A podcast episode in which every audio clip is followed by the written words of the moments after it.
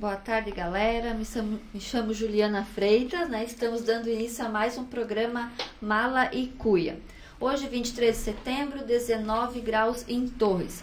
Estamos no nosso quarto episódio do programa Mala e Cuia. Estamos aqui com Renan Jacob e o nosso convidado hoje é, do, é o historiador e jornalista Nelson Adams. Boa tarde. Boa tarde, Juliana. Boa tarde, Renan. Boa tarde, a galera que está nos acompanhando aqui na nossa rádio ABC da web. É um prazer estar aqui, uma alegria e eu agradeço o convite e a lembrança do meu nome. Nós que agradecemos. A Lia aqui, nem, nem chegamos a entrar ao vivo aqui, a Lia já mandou um abraço, né? Escafadinha mandou um abraço. Tá bom, retribuo o abraço para a Lia. Lia. A Lia estava aí no nosso... Obrigado, Lia. No nosso último podcast, né? Isso, ela estava aí e ela que passou o seu contato. Por isso que eu estou agradecendo a ela, a lembrança. Muito bem, então. Hoje a gente vai falar um, um, pouco sobre o Morro ali do Farol. A Ju vai fazer uma introdução, o seu Nelson tem um pouquinho de conteúdo aí. O pessoal que está aí na live conseguir compartilhar. Eu acredito que tenha bastante conteúdo muito importante que levar, vamos levar bastante informação para o pessoal. Como todo, já, todo mundo já sabe, esse aqui é o quarto episódio do Malicuia. Nossa ideia é levar mais informação para o turista.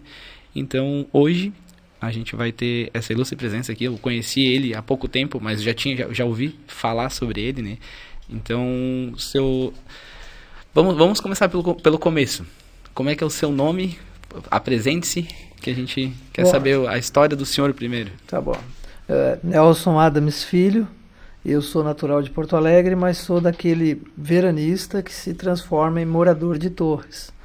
É, já praticamente toda a minha vida eu passei em Torres na condição, uma parte na condição de veranista a partir da década de 80 eu me transformo em morador de Torres e passo a morar aqui durante três anos e fazendo aquilo que eu sei, que eu sou formado, que é comunicação, então é, abrindo um jornal. Em 1980, o Jornal de Torres, que vai durar até 83 esse jornal, e eu aqui fico envolvido com a comunidade de Torres, que sempre me acolheu muito bem, e também do Passo de Torres. Em 83 eu retorno a Porto Alegre, em 82 eu retorno a Porto Alegre e volto, vou trabalhar na Folha de São Paulo. Fico na Folha de São Paulo até 1987 e resolvo voltar para Torres, porque Porto Alegre já havia muita transformação, já era muita violência, já era muita agitação, enfim, já. E o Torres sempre me acolheu, o Torres sempre me, me, me acariciou, né? Então eu sempre via com saudade, mesmo morando em Porto Alegre, trabalhando em Porto Alegre, sempre que eu podia, aos finais de semana, eu vinha a Torres. Em 87 passei a morar em definitivo em Torres. E, é, dos meus três filhos, dois são nascidos aqui em Torres. Né? Sou casado em Torres. E permaneço até hoje. Né? Não, não pretendo me mudar de Torres. Não pretendo. Eu, eu sou um torrense de coração aquela pessoa que opta por morar em Torres. Eu estou em Torres porque eu quero morar em Torres, porque eu gosto de Torres. E é uma cidade linda, né? Muito linda. Eu, muito eu, linda. Sou, eu sou apaixonado. Eu é. não posso falar muito, né? Mas é. eu sou apaixonado. Eu o pessoal que acompanha os podcasts aqui já sabe que eu sou Sim. apaixonado. Todos nós somos, eu acredito que a Juliana também seja. É, né? A Juliana. Sabe, seu Nelson, que eu também sou de Palmeira das Missões. Palmeira das Missões. Uhum. E uh, comecei como turista também em Torres e hoje pois sou é. apaixonada. Sempre fui apaixonada, sempre Sim. chamei essa cidade de o meu paraíso. E até agora nos podcasts que a gente fala aqui, eu já me refiro à nossa cidade. Torres já é Sim. minha eu, quando me refiro aqui, é a nossa cidade. É, somos torrenses de coração. Torrenses de né? coração. De coração, né? Porque decidimos ficar em Torres, eu tenho dois filhos aqui, sou casado aqui, enfim. Então, é uma opção, é a nossa opção. Uma ótima opção, uma Sim. ótima escolha que fizemos, Sim, com né? certeza, com certeza. Bom, então Vamos dar início ao que a gente. Toda semana a gente traz um quadro. Uhum. De, deixa eu terminar a minha apresentação, então, para o ah, pessoal saber, né? É a minha qualificação. Eu sou jornalista, fui jornalista durante 42 anos, formado pela FAMECOS, da PUC, né? 42 anos de jornalismo.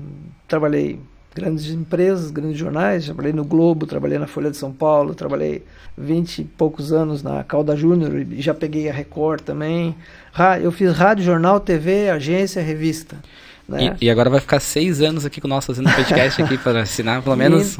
Em, em, Torres eu tive dois jornais que foram a, três jornais, aliás, foi o Jornal de Torres, o primeiro, de 80 a 82. Depois eu tive a Gazeta de 84, 87 a 2009 e aí eu tive o Diário de Torres, que foi o único jornal diário que existiu em Torres e creio que não existirá mais porque os jornais impressos estão morrendo. Então, está, a mídia impressa está terminando. Né? Então, é, foi essa passagem. Além disso, eu trabalhei na, na Atlântico Sul com o saudoso Dirlene Silva, tínhamos um programa de rádio. Sr. Dirlene, eu é, conheci o Sr. Dirlene. É, e trabalhei também na, na, rádio, eu fiz rádio, jornal, TV, na TV Guaíba, na Rádio Guaíba, né? Tive uma, tive, tive com minhas colegas aqui, que eu gosto, quero citar a Angelita Vieira, com a Sandra, a Sandra Goulart, também com o Renato Freitas, que era uma pessoa fantástica, editor, enfim, várias pessoas aqui. Tivemos uma, tive a revista do balonismo, a única revista de balonismo do Brasil, tivemos uma edição especial. Cada festival de balonismo a gente editava uma revista especial para o balonismo. Também guia de turismo que eu fiz aqui. E livros, né? O livros hoje na história, eu já estou com 12 livros publicados, sendo quatro específicos de Torres, que é a coleção História Torres, volumes 1, 2, 3 e 4. O, o, a, os volumes 1 e 2 estão esgotados já na segunda edição. Agora, para o final do ano, eu vou, vou editar a terceira edição, junto com a Super Livros, do volume 1 e 2. E o volume 3 e 4 ainda tem à disposição, mas também já está finalizando. Né? Então, são dos 12 livros, quatro são específicos é, de torres dessa fase, porque numa fase anterior também eu tive, eu tive, eu fiz um almanaque das torres que era só sobre os causos de torres e situações hilárias de torres, o almanaque das torres. Sobrou um que eu tenho guardado e que eu não entrego para ninguém, mas eu, eu, vi com aquele almanaque das torres, eu vi torres toda rir. Sorri porque eram os causos de torres das pessoas de torres e fantástico. Isso que ano que era? Isso foi em 2000. 2000. 2000 com com o Sérgio Flor que já é falecido, e a gente recuperou muitos causos de Torres, as histórias engraçadas de Torres. Né? Então. E é isso que a gente quer trazer aqui. A gente quer trazer tudo. Tudo isso que o senhor fazer, você vai fazer parte. Pessoal, bota aqui joinha aqui, ó. Vamos trazer ele, vamos fazer parte do podcast. A gente precisa é. pessoas é. trazer e contribuir conhecimento. esse conhecimento, né? A repassar, né? Sim. Que a ideia, a ideia é sempre o início da nossa ideia é essa. Nós podemos repassar o conhecimento, pessoal, conhecer Torres, conhecer a região. Acredito que não é só Torres, né? Deve ter alguma coisa. Não, é, eu fui, o jornal tinha abrangência até Terra de Areia. Olha só. Eu participei de todos os processos de emancipação de, de, de Arroio do Sal, de Três Forquilhas, de Dom Pedro. Dom Pedro, todos esses processos eu participei porque o jornal circulava lá. Inclusive em termos de mercado, o, o nome, é, que foi assim, quando eu voltei para Torres, eu comprei o jornal que era de um funcionário meu, chamado Gazeta Torrense. Mas eu entrei bem na época, 87, 88, que os municípios começaram a se emancipar. Arroio do Sal e Três Cachoeiras foram os primeiros a se emancipar. Então não tinha mais por que eu circular em Arroio do Sal com o nome de Gazeta Torrense. Hum. Eu tirei o Torrense. Eu deixei o, só a Gazeta. Só a Gazeta. Então eu circulava, é, é, nós, a Gazeta circulou, teve Gazeta de Morrinhos do Sul, Gazeta de Dom Pedro de Alcântara, Gazeta do Passo de Torres, Gazeta de Terra de Areia, Gazeta de Três Cachoeiras. Eu não sei como é que eu fiz. Hoje, quando eu paro e penso, eu digo, mas eu fiz, eu consegui fazer isso, porque eu fazia um jornal de cada uma dessas localidades. Né? Então, é, foi bem foi foram 20 anos assim de, de e junto foi eu tinha sucursal da da Calda Júnior aqui em Torres da Calda Júnior depois Record né? Eu tinha sucursal aqui em Torres. E aí em 2013 eu tive que deixar o jornalismo por um problema de saúde e passei a me dedicar à história. Hoje eu estou me formando em história. Formando na faculdade de história pela Uninter de Curitiba. É tudo EAD tu já não vai mais na nos bancos escolares tu faz por computador, né? Fica, fica é mais em é, casa? É, em casa, exatamente, né? Então, é home office, né? No caso, é faculdade office, no caso, né? Faculdade home, no caso. O cômodo da sua casa consegue estudar e ter sim, acesso. Sim, faço as provas, os trabalhos, todos, né? Alguma coisinha tem é, presencial, mas muito residual. A Unitra já tem polo aqui em Torres, tem polo em Sombrio e outras cidades, Araranguá, na região. É, eu creio que as faculdades, é. a maioria delas Sim, já estão, né? Então, a, já tem vários outros polos aqui. Então, é, é o futuro do estudo uh, virtual. Tem muita gente que é contra, ainda tem muita gente que. Mas eu tenho a impressão que esse é o caminho, sabe? Virtualmente, né? Virtualmente. Essa pandemia uh, abriu o caminho para isso, mas também judiou muito, né? machucou bastante, porque as pessoas tiveram que, tanto professores quanto alunos, tiveram que se, se adaptar rap né? é, rapidamente né? dos bancos escolares e tudo. Né? Então hoje, claro que tu vai, vai ter disciplinas tipo medicina, odontologia, própria arquitetura, que tu tem que tu tem que ter o presencial. É né? uma porcentagem, né? Acho é, que 30%, né? É, mas assim, o direito, por exemplo, já é quase todo virtual. Né? Então, essas, essas disciplinas, assim. Então, do jornalismo, eu, por uma questão de saúde, em 2013, 14, eu comecei a trilhar a história e aí eu fui me qualificar. Eu não tinha qualificação nenhuma dentro da história. Hoje, tô, devo me formar, o semestre que vem eu devo estar formado em história. Né? Que magnífico. E a partir daí também pegar o meu registro de historiador, porque hoje o historiador é uma profissão regulamentada. É, foi regulamentada o ano passado, a partir do ano passado. Profissão de historiador. Tem a regulamentação da profissão. Olha, que interessante, nós não, não, não sabíamos. Eu, sim, sobre... sim. Sim, foi uma proposta até do senador Paulo Paim, que propôs a regulamentação da profissão de historiador. E o ano passado foi aprovado. Embora o presidente da República vetou, mas o Congresso derrubou o veto do presidente e foi aprovada a profissão de historiador. Sem isso, palavras. Isso abre mercado para, por exemplo, no setor público que vai ter que contratar historiadores, assim como a profissão de museólogo, por exemplo. Né? Você não pode ter um museu que não tenha uma museóloga. Né? E aqui em Tours nós temos uma museóloga já contratada pela prefeitura. Então são qualificações, né? Cada vez mais uma qualificação, né? É, o museu vai entrar num dos programas aqui do Sim, podcast. É a Luana, entrar... a Luana que está organizando o nosso museu histórico, fica no prédio da antiga prefeitura. Vamos né? tentar entrar em contato para ver se ela consegue passar essas informações Isso. aí para nós. Que tudo, tudo é conhecimento, a gente precisa repassar esse conhecimento aí pro pessoal. Uhum. É só isso.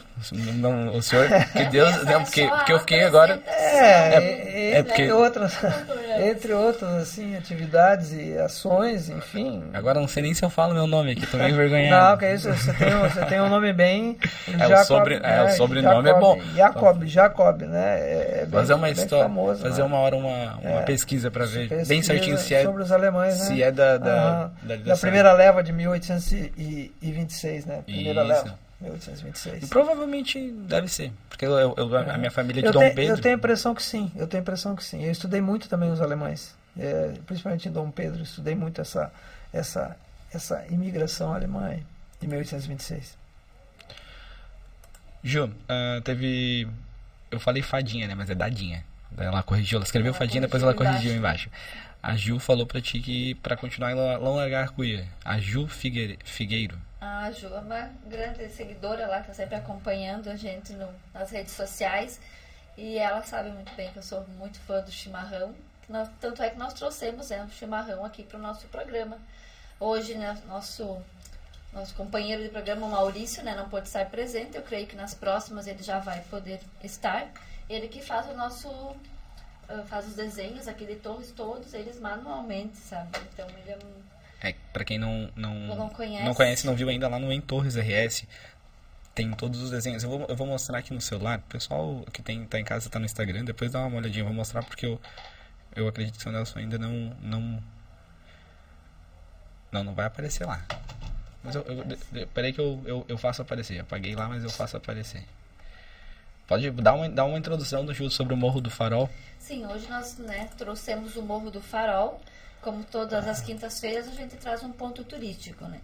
E a Lia, né, nos comentou de trazer o seu Nelson aqui, então eu acho que ele é a pessoa mais apropriada para começar a falar sobre o Morro do Farol. Uh, como o senhor comentou com a gente, nós vamos começar falando sobre a formação geológica de Torres, isso? Isso. Então, é, primeiro de tudo, vamos tirar o senhor e o seu, tá? Porque eu já sou meio das antigas. Então, ah. Então, se é com o seu e com o senhor, eu fico mais ainda, tá? tá então, bom. vamos para tu ou você, tá? Tá, tá tu certo. ou vamos, você. Vamos é, tentar. É, vamos, vamos, não, acho que, senão a minha aparência, assim, hum, meio que assusta, né? Mas, não, mas só uma questão, né? De, de respeito. É, vamos, não, mas o, o, tu. O tu e o você tu. também é respeito, tá né? Também não tem problema. Vamos lá. Uh, eu vou colocar na tela lá e aí a gente vai conseguir observar. Essa daí foi uma imagem desenhada à mão no iPad. Maurício. que o Maurício fez. Maurício. Uhum. Então, é, é, muito perfeito, né? Ela é mais. Temos muito a, de detalhes, né? Temos, é, temos a nossa Carlos Flores ou José Picoral. Aí era a subida da Carlos Flores ou José Picoral. Primeiro Carlos Flores, depois atual José Picoral. Isso. E aí a gente consegue ver, né, que em qualidade de, de detalhes ali, tudo à mão, a, a gente acaba... Sim. Não, Sim. não, ali na tela pequenininha, a pessoa não vai conseguir dar zoom, né? Mas tem esses posts aí contando como é que foi feito lá no Em Torres RS, que é um Instagram que o pessoal usa também para divulgar bastante a, a cidade. Torres RS eu, eu sigo no meu então, Instagram. É um roxinho, é criado é, pela agência aqui. Eu, eu sigo, eu é sigo. interessante, é o pessoal que tem empresa, pode compartilhar os stories, a gente sempre reposta, é bem legal. O intuito de lá também é ajudar o empresário ah. e divulgar. Divulgar a cidade, divulgar as, as pessoas que trabalham, as pessoas, eventos, né? Ah, agora começou de novo alguma coisa de evento. Ontem teve uma palestra com o Eduardo Teva lá na Ubra. A gente fez a live lá muito boa. Não sei se o senhor teve a oportunidade de senhor. Olha. Não, Você? Não, não, mas eu conheço. Eu já, é, eu já, já vi palestras do Eduardo Teva, eu conheço o trabalho dele. É, e, a, e a, a pessoa tem que ter muita noção. Uh, embora hoje Torres não viva do turismo, é, um, é uma é um erro dizer que Torres vive economicamente do turismo. Não consegue mais, né? Não, Torres vive da construção civil hoje. Mas o, a história é um grande fator atrativo e agregador do turismo. Né? A história consegue atrair o turista, consegue agregar o turista e Torres tem muita história. A história de Torres é fantástica. Né? E, e o pessoal tem que ter noção disso, dessa, dessa condição. Primeiro, hoje nós temos na construção civil, nossa grande nossa grande alavanca econômico-financeira, depois o turismo. A agricultura hoje praticamente em Torres não existe mais, a agricultura existe muito residual. E temos depois, depois do turismo, nós vamos ter a prestação de serviço dos hotéis, né, que está incluída dentro da atividade turística. Então, a, o pessoal de Torres, nós torrenses, temos que ter noção disso, né, de, da importância é, da história. Nós temos aqui o caso da da Infinity, com a Descubra, Tor Descubra Torres, que é aquilo ali um plus que o pessoal da Infinity faz, agregando a história à atividade da, da empresa. Da construção que, civil. É, também. da construção civil e do, do ramo imobiliário, né? Então, o, o pessoal ali, o Matheus, o Renan, o, o Xande, eles agregam o, o, a história, e a história de todos é muito rica. Né? Eu tenho tenho noção disso, tenho prova disso. Né? Cada vez mais que eu pesquiso a história de Torres, eu tenho é, conhecimento disso. E também vivo da história de eu vendo muitos meus livros de história sobre a história de Torres. Né? Porque o livro hoje em dia é uma coisa bem cara, o livro é uma coisa bem difícil hoje em dia, sabe? Então tem custo, né? E tempo, né? Imagina quanto que é um é. tempo. Quanto que demora para fazer um, um, Olha, o tempo eu vou te dizer assim, ó, o tempo é uma, algo relativo. Quando tu tá com uma moça bonita, parece que o tempo passa rápido. Quando tu tá falando com uma pessoa chata, aquele tempo não passa. Então, ao, ao produzir um livro que é aquilo que tu gosta, pesquisar, é, não, não conta tempo. É a mesma coisa que tu aqui na tua rádio, não, o tempo não, não conta para ti, é. né? Porque é aquilo que tu tá gostando. Agora, se fosse fazer uma coisa que tu não gostasse, meu Deus, aquele tempo não passa, né? É, uma, é, é um arrasto, a gente, né? A gente traz os convidados aqui, a gente sempre fala, ah, deu uma hora e meia, uma hora e meia, mas é é. conversa, a gente vai conversando, Flui, a gente né? vai... É, então, Isso. Então, então, assim, normalmente, normalmente, porque o livro ele não, ele não gesta assim de um dia para o outro, né?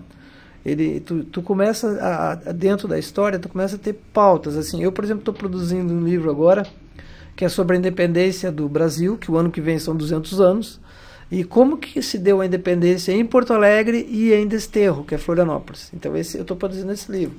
Mas eu já estou com seis ou sete pautas de outros livros na cabeça. Olha aí, tem né? Só que não dá, é, só que não dá para para tu tocar isso ao mesmo tempo que eu tenho outras atividades. Eu estou terminando a faculdade, né? Então eu tenho outras atividades. E eu tenho, por exemplo, no caso do livro de história de Torres 1 e 2, eu tenho que dar uma refazida nele, porque eu vou relançar com a Super Livros agora em novembro. Sim. Eu ia lançar na Feira do Livro nossa aqui, mas por esse problema da pandemia, a Feira do Livro tem outra formatação. Então nós vamos lançar esse esse livro Torres, volume 1 e 2, em dezembro, final de novembro, dezembro, uma questão estratégica mercadológica, porque o veranista adora a história de Torres, tem Exato. paixão pela história de Torres, o veranista e o turista.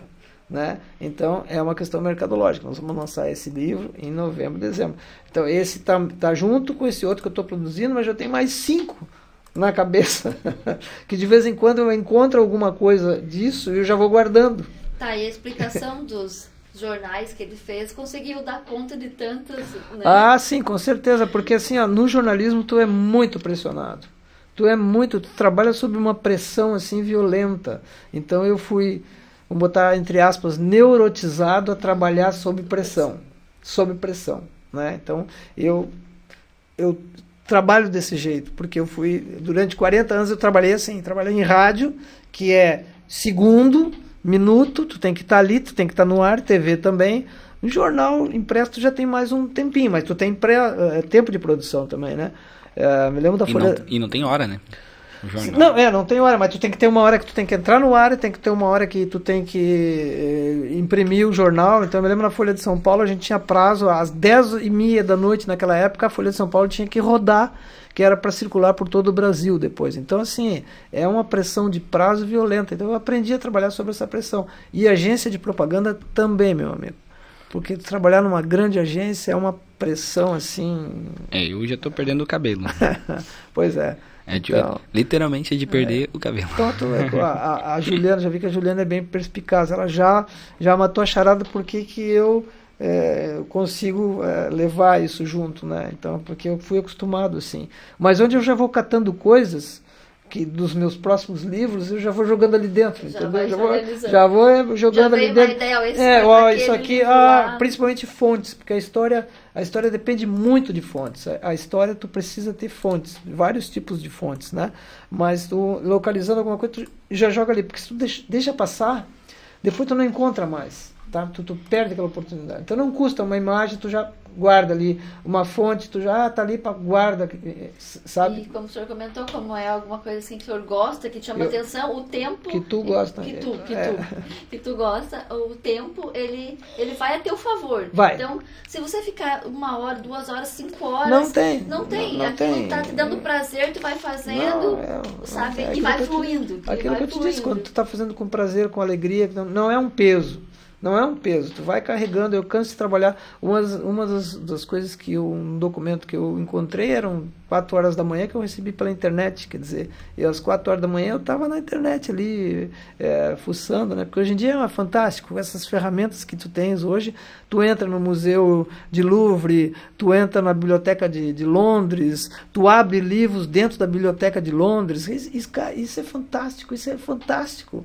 É, é, e não sei como é que tem gente. Perde a noção que... do tempo. Não, eu não sei como é que tem gente que diz que na época deles era melhor. Não tem época melhor ou pior. Todas as épocas são boas. Então, Sendo aproveitadas. Né? É, você já pensou se abrir um livro às três da manhã dentro da biblioteca ou dentro da Torre do Tombo, em Portugal, e ler a carta do Cabral, ou ler do, do, do Caminho, ou essas coisas assim são fantásticas. Então, são as ferramentas que a gente tem à disposição.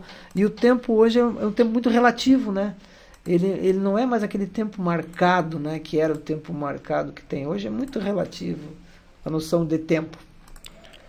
Então... E falando em tempo, a gente volta a 600 milhões de anos atrás, é quando nós vamos ter a Pangeia, né, que é, Pangeia quer dizer pan toda e Geia terra, do grego Pangeia, né? Como provavelmente não, ninguém está entendendo isso, né? Porque eu acho que visualizando, acho que vai ficar mais Sim, fácil. já dizia a confuso. Vai, já dizia confuso. Vamos colocar lá na tela lá é. como é que funciona a Pangeia. A Pangeia. É. Seria essa imagem aqui. É, então. É, aqui já temos a separação, né? Já tem, tu tem uma imagem anterior que é toda a Terra junta, que Pangeia quer dizer é, toda a Terra. Ah, isso era, aqui é verdade. Aí, ó, aí tu tens a Pangeia com a Laurásia lá em cima e o Gondwana aqui embaixo. Então essa era toda a Terra. Essa era toda a Terra 600 milhões de anos. Né? Olha aí. Essa e, há, já... e há uma teoria de que daqui não sei quanto tempo ainda, não, não, alguns milhões de anos, vai se unir tudo de novo. Vai se unir tudo de novo. Então, pelas, pelas, pelas uh, placas tectônicas, é, começou a haver essa separação, né? porque é, a, a teoria da deriva continental.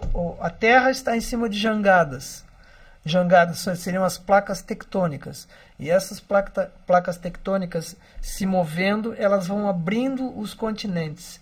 Se você olhar ali embaixo, ali pelo P da Pangeia, você vai notar que a África e a América já estão se separando ali. Está vendo ali que a água já está entrando ali, ali, e se separando ali. Aí sim, tu pode mostrar aquela outra imagem. Olha aí, aí tu já tem o continente Gondwana. Repara como está bem separado isso aí, está bem separado. Aí tu vai dizer, mas como que tu prova isso aí? Como é que tu consegue provar? Uh, existiu um, um alemão, um meteorologista e geofísico alemão chamado Alfred Wegener. Temos a imagem dele aí. Temos a imagem dele, sim. Esse Wegener. E ele criou, ele nasceu em Berlim e, e vai morrer congelado na, na Groenlândia, aos 50 anos de idade. Ele nasceu em Berlim e ele é, criou a teoria da deriva continental, ou seja, da separação dos continentes. Os continentes estão em cima de jangadas, né, de placas tectônicas. Só que quando ele criou essa teoria, em 1910, num livro que ele publicou, primeiro todo mundo riu da cara dele, porque é normal. Até hoje é normal no ser humano, né? É, né? Todo mundo, quando tem uma inovação, todo mundo acha graça, ri, diz que não vai dar certo. Os negativistas sempre dizem, não, isso não vai dar certo, não, isso não vai funcionar. Né? Então, primeiro todo mundo riu. É, e depois, muito depois, ele se comprovou. Ele teve um final trágico porque ele morreu com 50 anos de idade, o Wegener. Ele ele foi ele estava na Groenlândia levando alguns suprimentos para uns, uns amigos tinham ficado num local lá na, na Groenlândia e ele ele ficou retido e teve hipotermia e morreu congelado aos 50 anos de idade. Mas a teoria dele ficou e outros outros depois vieram acompanhar a teoria teoria dele. Ela só vai ser comprovada essa teoria na Segunda Guerra Mundial, quando começa a se estabelecer os cabos submarinos entre a Europa e a África, né, e todos os continentes, né, e vai a América, os Estados Unidos, e ali ele se comprova a teoria do Alfred Wegener. Assim como foi o, Einstein. O Einstein no começo todo mundo riu da cara do Einstein também, disse que não era, era aquilo ali, era, era bobagem. O Darwin foi a mesma coisa. Darwin todo mundo riu, principalmente a igreja é, combateu muito o Darwin, né? Então hum. isso é uma conduta mais ou menos normal no ser humano, né? Não acredita ou, ou zomba hum. daquilo que é novo, né? Não quer enxergar, né? Não. É, não quer enxergar. Então nós temos a separação dos continentes e assim, ó, outras provas. Plantas que existiam aqui no, aqui no nosso continente americano foram encontradas congeladas também na Groenlândia e lá para lá o Polo Sul, né? Então, o mesmo tipo de planta de samambaias que existiam aqui foram encontradas congeladas lá. Ninguém ia levar a planta daqui para lá, no caso, né? Então, é porque os continentes estavam unidos. Né? E nós temos, assim, semelhanças como essa semelhança aqui que eu vou te chamar, pedir para chamar, que é Etendeca. Etendeca é na África do Sul. Hum, agora, tem, agora, como eu sou um cara que eu botei os dois África do Sul, ou é essa. Pode ser, pode ser. Essa é a, é a Beisul. É o... Essa é a Beisul. Olha, olha a semelhança, semelhança com a nossa Torre do Meio. Aqui seria a Torre do Meio. Olha a nossa semelhança. Isso é na África do Sul. Ah, tá? E agora, o outro, e o outro, o outro se também. essa parece essa aqui. Essa aí. Não vou nem comentar. Essa na né? África do Sul, é Tendeca, é Tendeca, né? Isso é uma prova de que os continentes eram unidos. E o que que, o que, que é torres e o que, que é isso aí? O que, que são as torres? São farelos de pão. Tu imagina tu pegar um pão seco, quebrar assim, e quebrando ele e aqueles farelos saltando para cima. São as nossas torres, né? Que são têm uma formação geológica através do vulcanismo. São os vulcões que nós tínhamos aqui pela região. Aí tu tem que, tu tem que fechar os olhos e visualizar outra imagem. Né? Não tinha mar aqui. O mar estava a quilômetros de distância né? daqui, não havia mar. Né? E nós tínhamos um, os vulcões, mas não era vulcão tipo de Hollywood, o que estoura e sai para cima e tal. Não, eram mais fendas. Fendas, e das fendas saíam, saía a lava que ia se depositando né, formando as nossas torres. Que não é uma. Nós não estamos em cima de assim de, de, de, de nós estamos em cima de um complexo. Né, um complexo. Nós temos assim as três torres, a Guaritinha, nós temos a Itapeva, nós temos as torres do, uh, do Curtume ali que estão escondidas, nós temos a Ilha dos Lobos, Né? Nós temos uma cordilheira que liga, uh, nos liga até a Ilha dos Lobos, uma cordilheira subterrânea, quer dizer, é tudo um complexo só. Entendeu? Não, não, é, não são coisas não, isoladas. O, o, que está, o, o, que está florescendo são as nossas torres, a Ilha dos Lobos, a Itapeva, mas existe muito mais por baixo disso aí, né? que foi a formação. Quando... Aqui, aqui, tem um mapa que o senhor me pediu para me colocar. O senhor está no céu, mas vamos ver. Você. Bom, aí, até o fim do programa. Ah, a gente é, vai conseguir. Preciso, eu preciso de 60 episódios. Tá. Não, aí eu vou deixar um pouquinho mais adiante, porque aí já é bem mais recente. Isso aí tem 7, 8 mil anos. Vamos deixar para depois isso aí. Vamos voltar lá para Etedenca, lá, que nós estamos ainda na formação do, do da Torre Norte ou Morro né? do Farol. Né? Essa semelhança. Eu teria mais imagens para trazer, mas eu. Com certeza nossa, o senhor vai trazer em uma próxima nossa possibilidade. produção falhou no caso aí, mas a gente vai se recuperar com, com méritos aí. Vamos, vamos. Né? vamos com certeza vai ter uma outra possibilidade e vamos fazendo mais possibilidades. Então nós temos a separação dos continentes, que hoje continuam se separando a uma média de 3 centímetros por ano essa separação continua ocorrendo, só que a gente não sente, né? não se desequilibra, né? não sente. Mas os, os continentes continuam se separando, é fruto dessa deriva continental do senhor Alfred Wegener, né? ao publicar esse livro é, e depois ser comprovado com os cabos subterrâneos. Então, nós tínhamos fendas de onde saía ali o magma do interior da Terra, né? Formando nossas falésias basálticas. E Torres tem uma característica muito interessante, que é uma das poucas cidades do mundo em que o basalto está em contato com a água. Você vai ali a Morro dos Conventos, 60 quilômetros daqui, a falésia não está em contato com a, com a água. Aqui elas estão em contato com a água. Né? Então é uma das poucas cidades do mundo em que ainda tem essa beleza de, da água e, e, e, em contato com as falésias, né? Proporciona aquele, aquelas visuais lindos que a gente tem ali, principalmente em dia de ressaca, né? Chocando a água ali, no, é muito bonito, né? Perigoso também, mas é muito bonito. Então nós estamos, chama-se falésias vivas. Essas falésias estão vivas, em transformações, sofrendo a ação do vento, do tempo, né? da água, da chuva, né? Há inclusive Inclusive há preocupações com relação ao caminho da Santinha e aqueles, aquelas pedras que estão ali colocadas que não estão não são fixas aquelas pedras ali. Elas estão depositadas uma em cima da outra né? Na frente da santinha ali na, naquela... todo aquele caminho da santinha ali. Inclusive isso aí foi foi motivo de um debate no Ministério Público há uns seis anos atrás acho que está nesse meu livro aqui o primeiro em que o Ministério Público trouxe para cá, porque nós já tivemos dois deslocamentos de pedra aqui. Nós tivemos dois deslocamentos de pedra, de cima do Morro do Farol, sim, dois deslocamentos. Né? Fiquei sabendo é, agora, hein? É, não, tem uma pedra que está bem, bem no meio do caminho da Santinha ali, tá mais, foi mais... Aquela, aquela... aquela veio lá de cima. E aquela veio lá de cima, aquela é, eu não me lembro agora a data certa, 2004, uma coisa assim, é bem recente. Porque, assim, em termos humanos, 70 anos é o nosso limite, 70, 80 anos é o nosso limite. Em, em termos geológicos, em termos dessa, dessas movimentações, é, 70 anos não é nada, né? Então, hum. é, houve já dois deslocamentos de pedras ali, e isso motivou o Ministério Público vir aqui, através de dois geólogos, que fizeram um levantamento ali do caminho da Santinha, né? É, mas o interessante que eu acho mais interessante que eu fico assim que convido as pessoas é se você for ali tanto na, na Torre Sul, quanto na, na Guaritinha, na Torre do Meio, na, na Torre Norte, Morro do Farol, e colocar a mão naquelas pedras ali, você está colocando a mão em 180, 200 milhões de anos. Isso é fantástico. Isso é fantástico. Quanta história numa pedra, né? Isso é fantástico. É uma pedra, uma pedra, ah, uma pedra. É, né? uma Na pedra. Verdade, a pedra tem uma história para contar, né? Quantos quantas, milhões de anos, né? Quantas pessoas e quantas possibilidades é. se aquela pedra pudesse falar, né? Pessoas eu não digo muito, porque a ocupação cê, do cê, litoral é 70 mil, é, é 7 mil anos atrás, que foram os caçadores-coletores que vieram para cá, né? Mas, mas, ainda assim. É, ainda assim, para nós humanos, 70 anos, né? 7 mil anos é bastante, né?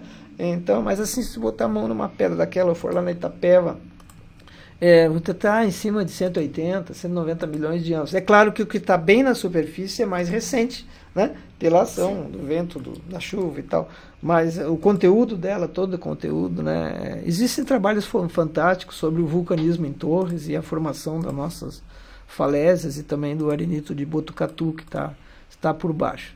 Então, por movimentação das lavas, por movimentação do vulcanismo, esse afloramento dessas, desse material, é, foram se formar, formaram-se as torres, as, as, as torres, né? Formou-se a Ilha dos Lobos, como eu disse ali, o mar, o mar estava no mínimo 150 metros adiante, não é um metro linear, é um metro de profundidade, o metro estava distante, né? É, nessa região. E aí vai te abrir um horizonte sobre a megafauna que existia aqui há 10, 12 mil anos atrás, com enormes tatus, tatus de 4 metros de tamanho, preguiças gigantes. Agora, não sei se vocês sabem, há três anos atrás, ali em Sombrio, foi encontrado os, os, os esqueletos de um mamute. Esses esqueletos estão na Unisul, e quatro anos atrás, os pescadores estavam cerca de 10 quilômetros da costa aqui, passaram a rede e veio esqueletos de mamute, queixada e um monte de coisa. Então, primeiro, ali não era mar, ali era também um deserto enorme e os mamutes andavam por ali. Né? É a prova de que, porque o mamute tem 10 mil anos, é a prova de que há 10 mil anos atrás nós tínhamos essa mega fauna de tatus gigantes, tínhamos né? tínhamos uh, preguiças enormes também, antas, enfim, é chamada a nossa uh, megafauna ou paleofauna. Nós podemos retroceder mais ainda e ver que em Jacinto Machado foram encontradas pegadas de dinossauro. Que é aqui, né? Da 60 quilômetros é. daqui. Então, aí tu começa a poder. Aí tu vai dar risada e diz, bah, mas que, que conversa bacana para conversar tomando uma cerveja, né? Isso aí é bacana, né? Mas é, as história. pegadas estão ali história. em Jacinto Machado, estão lá na Unesc, estão lá na Unesc, em, será, em será Criciúma. Que, será que tem os mesmos dinossauros que tinham aqui e lá na África? Não, mas em Santa Maria sim, porque é a nossa maior região de dinossauros é Santa Maria. Dona Francisca, Agudo. Ali tu tropeça em dinossauro. E, e eles estão a 300 quilômetros daqui. Né? Então, pode ser uma possibilidade também. Né? Não, se, não se descarta essa possibilidade. Por enquanto, nós ficamos na megafauna é, de 10 mil anos atrás. Isso está comprovadíssimo por vários autores, como, como o professor que veraneia em Torres, o Arno Kern, que é um hoje aposentado, mas é um professor de, de expressão internacional, que é veranista de Torres. Seguido tu encontra por ele caminhando por Torres. Ele é a esposa dele aqui, tem um, tem um livro fantástico sobre isso aí. Né? Então aí nós temos a nossa formação, para a gente ter uma sequência, né? Uhum. Nós temos a nossa formação das nossas torres, Torre Norte, Torre Sul, né? É, Morro do Farol, é, que você estava falando dos atrativos do Morro do Farol, e desde algum tempo é uma arquibancada natural para tu ver as baleias passarem. Que os gaúchos não sabem aproveitar, porque os catarinas são muito mais espertos que nós e disseram que a Praia do Rosa é berçário de baleia, que, a, que lá em Bituba as baleias cantam por lá, mas antes de chegar lá, elas, elas passam, por aqui. e ali no Morro do Farol, Uh, é uma arquibancada natural para aparecer a baleia de julho até junho, julho até outubro, novembro, que é a rota das francas. E a franca é uma baleia que ela tem uma característica, ela é muito dócil, ela passa muito junto à costa. E ali a profundidade é grande ali junto ao, morro, ela passa muito junto à costa ali. Inclusive eu já conversei com várias pessoas que fizeram trabalhos aqui em Touros e elas fazem um, um, um roteiro interessante aqui as baleias. Elas mais ou menos assim, elas vêm da Itapeva, até a Praia Grande. Da Praia Grande elas entram eh, em direção ao, ao, leste até a Ilha dos Lobos, mais ou menos, e voltam para. Elas fazem um quadrilátero, voltam para Itapeva. Elas fazem isso, isso é um roteiro. E... Eu, eu, pois é, e por quê, né? Qual Porque, é a lógica, né? Pois é, há várias teorias. Uma teoria seria para que Alguma os, corrente. os baleotes estivessem juntos e pudesse dar uma descansada. Outra outra seria que a alimentação, aí os, os, os, os entendidos aí, eles têm várias correntes. Mas eu já notei, e eu tinha vários amigos aqui que observavam baleia, o observatório de baleia. E o observatório de baleia é um turismo fantástico que gera milhões de dólares nos Estados Unidos. Só que a gauchada não sabe aproveitar. Pessoal que está assistindo aí, ó, investimento aí não, não... A gauchada não sabe aproveitar. Eu me lembro que quando eu tinha os jornais e aqui participava de rádio, cada avistar de baleia eu, eu, eu, eu falava, olha, baleia, baleia aqui. Tá. A gauchada não sabe a, a, a aproveitar. Gramado faz assim, tu vai a Gramado para ver a neve. Tá? Vai nevar em Gramado. Então hum. tu vai. Aí tu toma vinho, come chocolate, vai lá, papapá. Se nevar, gol, né? Mete, né? Mete, gol, nevou. Se, Se não, não nevar, levar... tu tomou vinho, comeu chocolate. Conheceu, é. É. Então, conheceu a cidade. A, a avistagem de baleia é isso aí, cara. Né? E tu, a probabilidade tu... de neve lá é, é muito pouquinha. A de baleia é, aqui nesse, nesse é período é, nesse período é, é grande. Então, assim, grande. mas falta. Muito, muito falta bem. É, falta. É bem observado pela Juliana. Falta essa é, visão maior é, empresarial. É, infelizmente, a gente tem uma visão muito curta de verão. A gente vive do verão, do veranismo. Né? E o sol é o nosso maior embaixador. Né? Mas nós temos muita coisa a apresentar. É, temos muita coisa a apresentar que a gente, infelizmente, não sabe é, explorar. O meu explorar não é, não é de predador, mas é explorar é, sustentável, a gente não sabe esperar. Nós temos leão marinho, lobo marinho, pinguim, baleiros, gera, lobo, papá. Tudo então, gera é. turismo e turismo também fortalece a cidade. Com o certeza. empresário tem que Com entender certeza. que não é só, ah, vão vir aqui tirar foto e vão... Não, não é um ciclo. É, é um, é um... E, e, não é só os três meses do mês, né? Tem o ano inteiro. Tem o ano né? todo. Isso é, é a nossa proposta. aqui, sabe? É, que o pessoal aqui ele enxerga muito só o verão, só, só os umbigo, três meses. É só o umbigo, e as nossas riquezas, a Mas nossa possibilidade isso, é muito isso grande. Isso tem uma explicação, Juliana, é porque assim, ó, sempre Torres, eu conheço Torres há muito tempo, sempre os três meses deu para sustentar o ano inteiro. É por causa que também o pessoal vinha um tempo e ficava dois. Era aquele... Naquela época era dois meses. Dois meses. Dois Hoje meses. não, já pessoa é. vem dois dias. Não, é. Eu, e, ainda traz, é, e ainda traz o sanduíche natural de casa. E, então... O, o, é, há uma diferença entre o veranista e o turista. Isso. O veranista ele tem um apego na cidade, porque ele tem a casa dele aqui, né? Ele, ele vem no inverno ele, dá uma é, olhada. Dá uma olhada, ele passou a infância dele aqui, né? Então ele tem um apego. O turista não. O turista ele vem aqui, se não tá bom, ele vai embora. Vai embora. Fica um, dois dias e vai embora. Até porque hoje o carro também, né? Tu bota é, gasolina uma hora, duas, é, tu é. atravessa. Ah, e vai embora, sobe Santa Catarina, vai a, a, adiante, né? Eu, quando eu trabalhava na Rádio Guaíba, eu ficava assim, meu Deus, o que eu, eu ficava enlouquecido porque a, a BR-101 estava sendo duplicada. E as pessoas passavam 6, 7, 8 horas presas na BR-101 entre, entre Araranguá e, e, Laguna, ou entre Laguna, e ficavam ali, cara. E era status. Aí eles voltavam a Porto Alegre e diziam, bah, fiquei 6 horas preso. Não, mas eu fiquei 8 horas. Era status. Era uma loucura, rapaz. Isso não faz tanto tempo, foi até 2001, 2000, 1998, 99, A 2000, duplicação pouco. é que daí é. ficou umas partes ali, né, que ficaram Sim, ficaram. para trás então, ali, que eram então, mais é, complexas. Eu não conseguia entender, eu digo, mas gente, tem aqui Torres, tem Capão, tem Tramandaí, tem, fiquem por aqui. É, e, sem, e sem, sem também tentar denegrir Santa Catarina, que é muito bonita, mas lá nós temos praias de Bahia, de Enseadas, cara. Eles têm sérios problemas de esgoto. Tem várias praias Sério? Eles tentam. Itapema é uma das praias mais poluídas de Santa Catarina. Né? E, e uma das praias mais visitadas, né? É, então, Cambu, o próprio Camburu, agora que estão tão, tão nessa façanha lá de alargar a praia, né? Então, em dois, em dois meses alarga, duplicaram a, a areia da praia, né?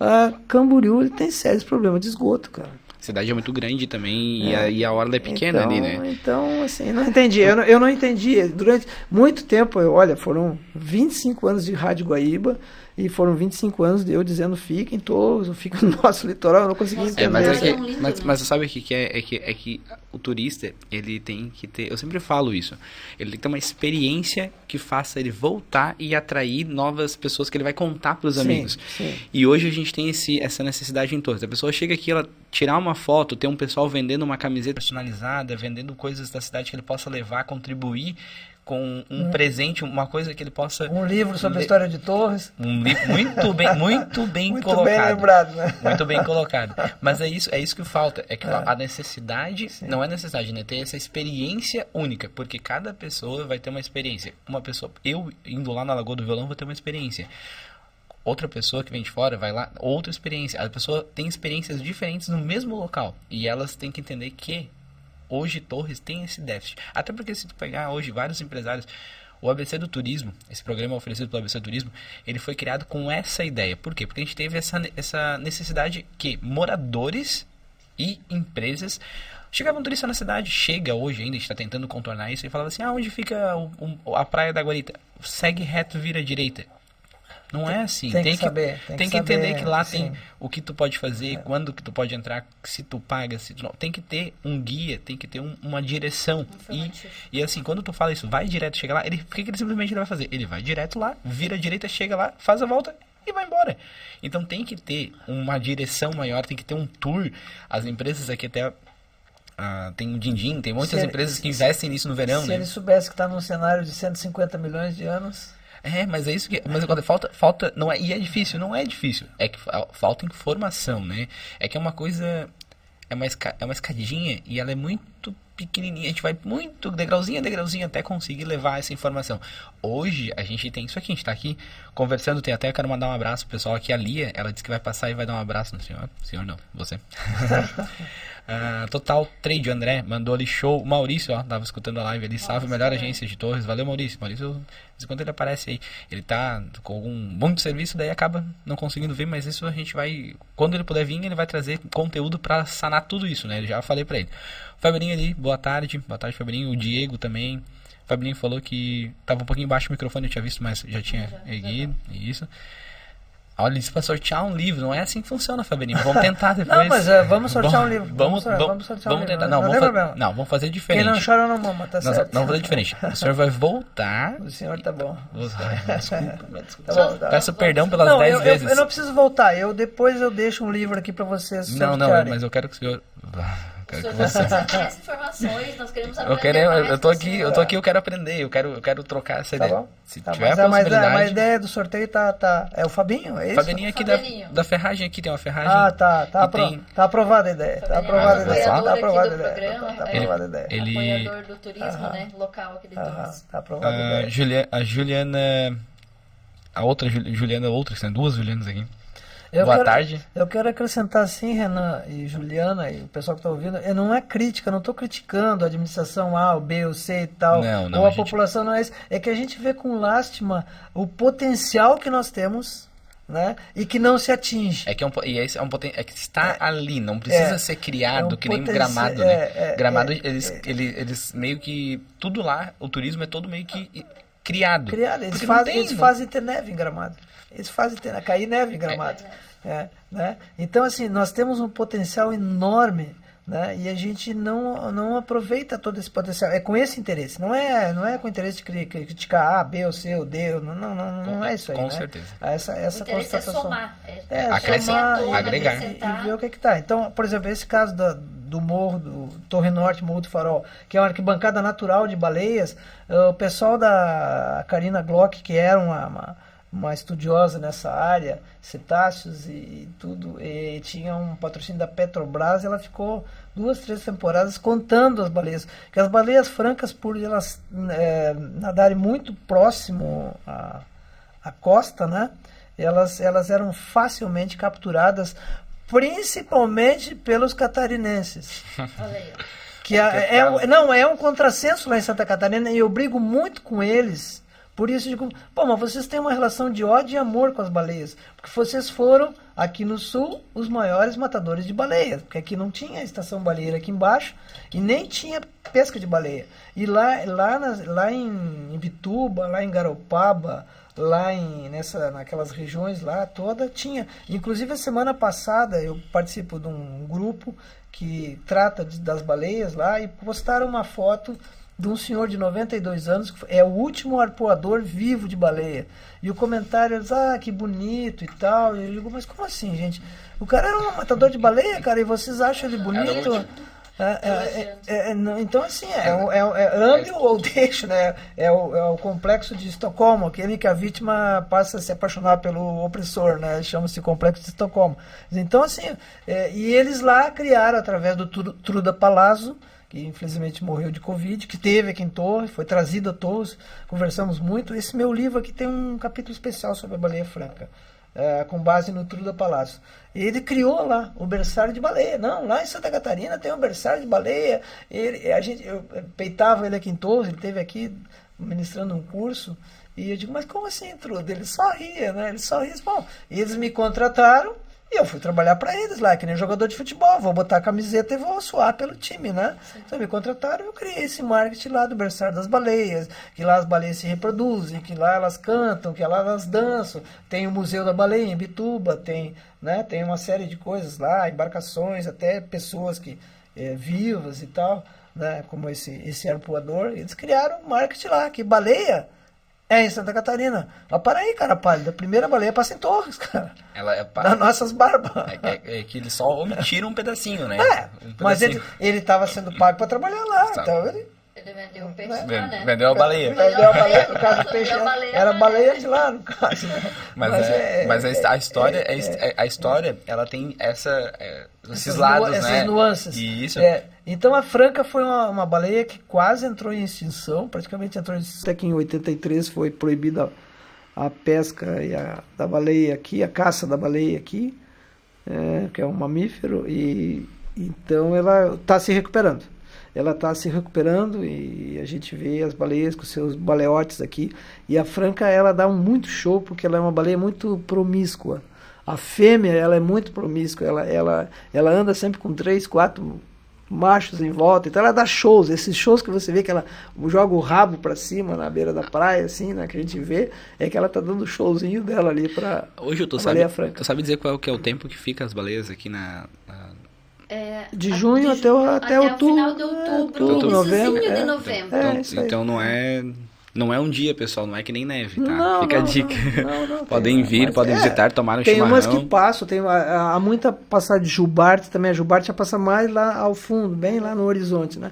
Então, uh, depende. Mas a Franca, ela sempre vem mais junto da costa. A Juliana que falou que está investindo numa pousada da, em Mampituba e bora turismo. É isso aí, a gente tem que fortalecer, a gente faz a parte do turismo, a gente está falando de Torres, uhum. mas a, nós, a nossa ideia é Torres, Passo, Mampituba, Praia Grande, Dom Pedro de Alcântara, turismo Sim. religioso, eles têm bastante, bastante coisa ah. que a gente pode também uh, agregarmos e vamos com certeza agregarmos. A Juliana Deck, essa que está Deck. aqui comentando no nosso podcast, ela é lá de Palmeiras de Palmeiras também, pessoal. Palmeiras duas Juliana. Palmeiras tá invadindo o Torre. Então. O Fabelinho também, e o Fabelinho também. E a outra Juliana que falou é também é de Palmeiras. Nossa, Palmeiras tá e, tomando conta de Torre. E a é. Juliana Deck, ela é uma grande investidora aqui. Ela veio é. para Torres, se apaixonou também pela cidade, teve em Santa Catarina, teve, mas resolveu ficar aqui ficar e investir aqui. É. E também está trabalhando muito com turismo, ela tem essa visão assim, ó, que as, uh, vê as belezas naturais, vê o potencial da nossa cidade. Sim. E é, ela é quer o que a gente falou, o potencial que tem, né? Ela conseguiu ver, sabe, Até. esse potencial e vai eu, eu, tá explorando eu, eu arrisco, né? eu arrisco quantificar assim que a gente não tira 20% do que essa terra oferece.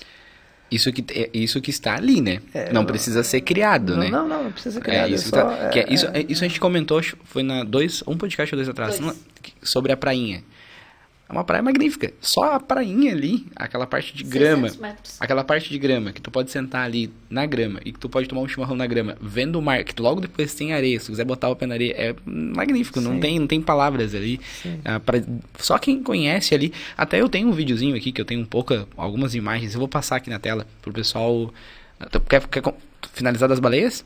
Sim, é, nós estamos no, na Torre Norte, no Morro do Farol, né? Isso, tem, tem muita coisa para contar. Não, hein? mas isso aí nós vamos lá. mas eu tenho um videozinho aqui também pra mostrar e tem mais umas três imagenzinhas aqui que eu tô por, por você. Deus do livre. Não, peço desculpa Quase. pelas dez vezes Tá bom, que eu vou tá, falar. Tá bom. Ah, vamos, vamos passar o vídeo ou querem uh, você... Eu tô por vocês, vocês é que sabem aí, é vocês é que comandam. A prainha, ela tem uma peculiaridade muito interessante. É um local muito bonito e ela estava à disposição dos torrenses. Eu estudei isso aí, pesquisei isso aí, eu fiquei pesquisando isso aí. É um local bonito, né? E estava à disposição do torrense desde a década de 30, Imagina. 40, ali estava à disposição do torrense. E eu fiquei pensando, por que, que nenhum torrense eh, construiu ali, né? Por que, que nenhum torrense foi morar ali, né? Aquilo ficou martelando, eu fiquei pensando. É né? verdade. Ah, elementar, meu caro Watson, é bem simples. Ah, quando é que o veranista vem para Torres? No, ver- no verão. Que é agradável na prainha, né? É, no inverno é frio um na praia. Frio. então, o Torrense não ia para a prainha, entendeu? Também. É, entendeu? Era, é, veja, veja que é uma explicação sociológica ou, ou, que é migratória. Por que, que o Torrense, nenhum Torrense... Agora não, agora nós temos ali a consultora Monte Belo, do Ney, que está construindo um prédio ali. Mas por que, que a, a prainha só foi ocupada por veranistas? Porque no inverno é frio. E o veranista não vinha no frio para Torre, entendeu? Só o Nelson que vinha, porque eu, eu gostava de. Eu fugia de Porto Alegre, dizia que ia para casa dos meus avós em Petrópolis e vinha para Torres. Meus pais nem sabiam. Eu ia para o Passo de Torres, onde eu tinha uns amigos ali. É, no inverno é frio na praia, então o veranista construía essa casa para vir no verão. Explicação de por que, que só tem é, moradores. Hoje já tem moradores e, locais também, né? Prov tem, é, provavelmente a explicação é, é 100% correta. É né? essa a explicação.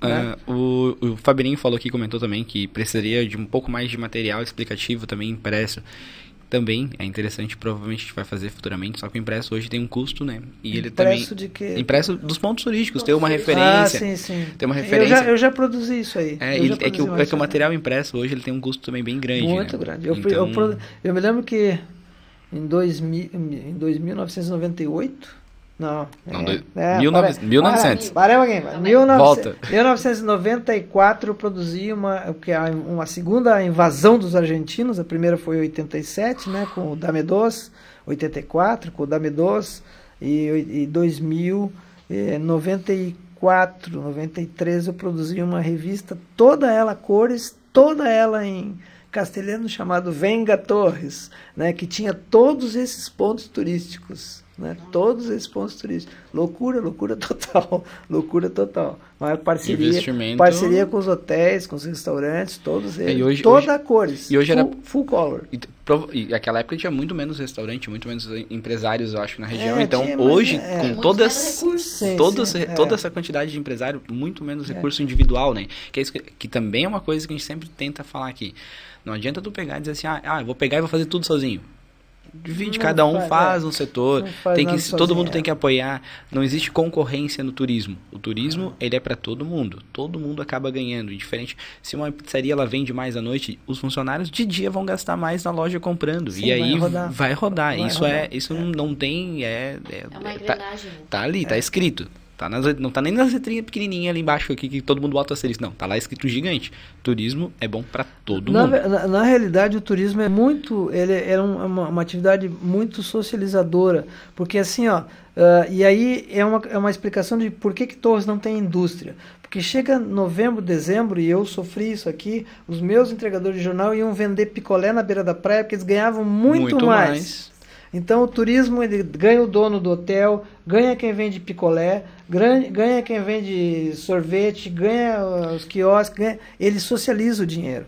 Tudo. Entendeu? Ele socializa, é claro que não vamos comparar o investimento de um vendedor de picolé com um, de um hotel, o mercado, né? O mercado, é, é, mas, mas é assim, ó, ele, ele socializa o dinheiro, né? É, hoje... e, e, e, Torres nunca terá indústria, não se iludam que Torres vai ter indústria, porque vai chegar em outubro, novembro, e o pessoal vai tudo largar e vai vender picolé na beira da praia. Mas tem muita empresa grande, franquias, vindo trazendo empresas uh, para Torres. Isso eu acho muito interessante, porque se essas empresas que vêm fazem uma análise de mercado e trazem empresas para cá. É porque dá. É porque tem espaço. É porque tem espaço. Tem espaço. É, é que Torres, na verdade, é polo, né, Renan? O Torres é polo, né? É polo é, da o, região. Tem bastante empreendedores, né, é. vindo para cá. Tem, não. É. é. não, eu digo aquela indústria linear, a indústria de calçado, a indústria, a indústria assim, esse tipo de indústria. Que é produção de matéria em série, em série. tudo. Que, aí não, não tem condições, não, não, não vamos ter. Ah. Mas assim, nós estávamos no, no morro do na Torre Norte, no Morro do Farol. Isso. Né? Então já contamos a formação. Ali tem ali tem é, tivemos várias atividades ali, começando pelos nossos é, nativos, pelos pelos Homo sapiens, né? Pelos caçadores, coletores que transitavam por Torres há 5, 6 mil anos atrás. Né? Então aí nós temos a presença do homem, né? do índio, que não é índio, é um erro que se diz, porque o, o, o Colombo pensou que tinha chegado na Índia e disse que o habitante daqui era um índio, mas não é. Nós temos os nativos. Índio é, tem na Índia, aqui não, mas ficou índio, né? Então nós temos, temos nossos nativos e, e nós temos uma população aqui de caçadores-coletores que viviam aqui há 5, 6, 7 mil anos antes de Cristo ou 5 mil anos antes do presente. É, existem duas datações, né? Os, os, os historiadores e, e, mais pesquisadores usam a datação de antes do presente. Quando é que é o presente? 1950, que é quando, quando é empregado o rádio, radioisótopo de, de carbono para fazer as datações. Então, o presente, 1950. A datação de Cristo já é antes de Cristo, né? Antes de Cristo, dois mil anos atrás. É, então, então, nós tínhamos aqui 5 mil anos, anos antes do presente os nossos caçadores-coletores. E aí sim busca aquela imagem lá do mapa para mostrar o que, que era o litoral há 5, 6 mil anos. Qual mapa? O mapa aquele que tu mostrasse. O, o litoral, tá em, tá em litoral. O nome ah, da retranca é litoral. Esse aqui. Esse aí.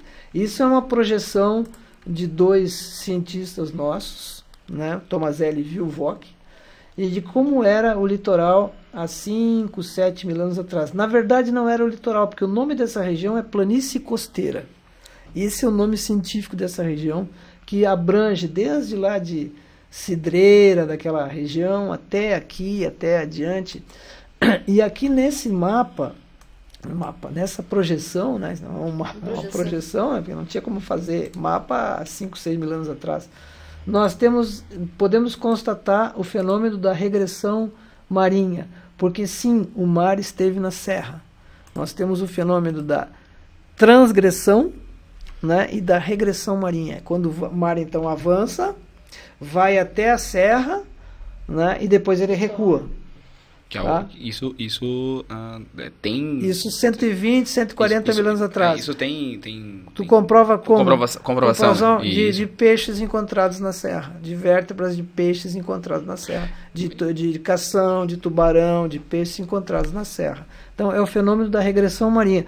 Quando o mar recua, ele forma o nosso cordão de lagoas.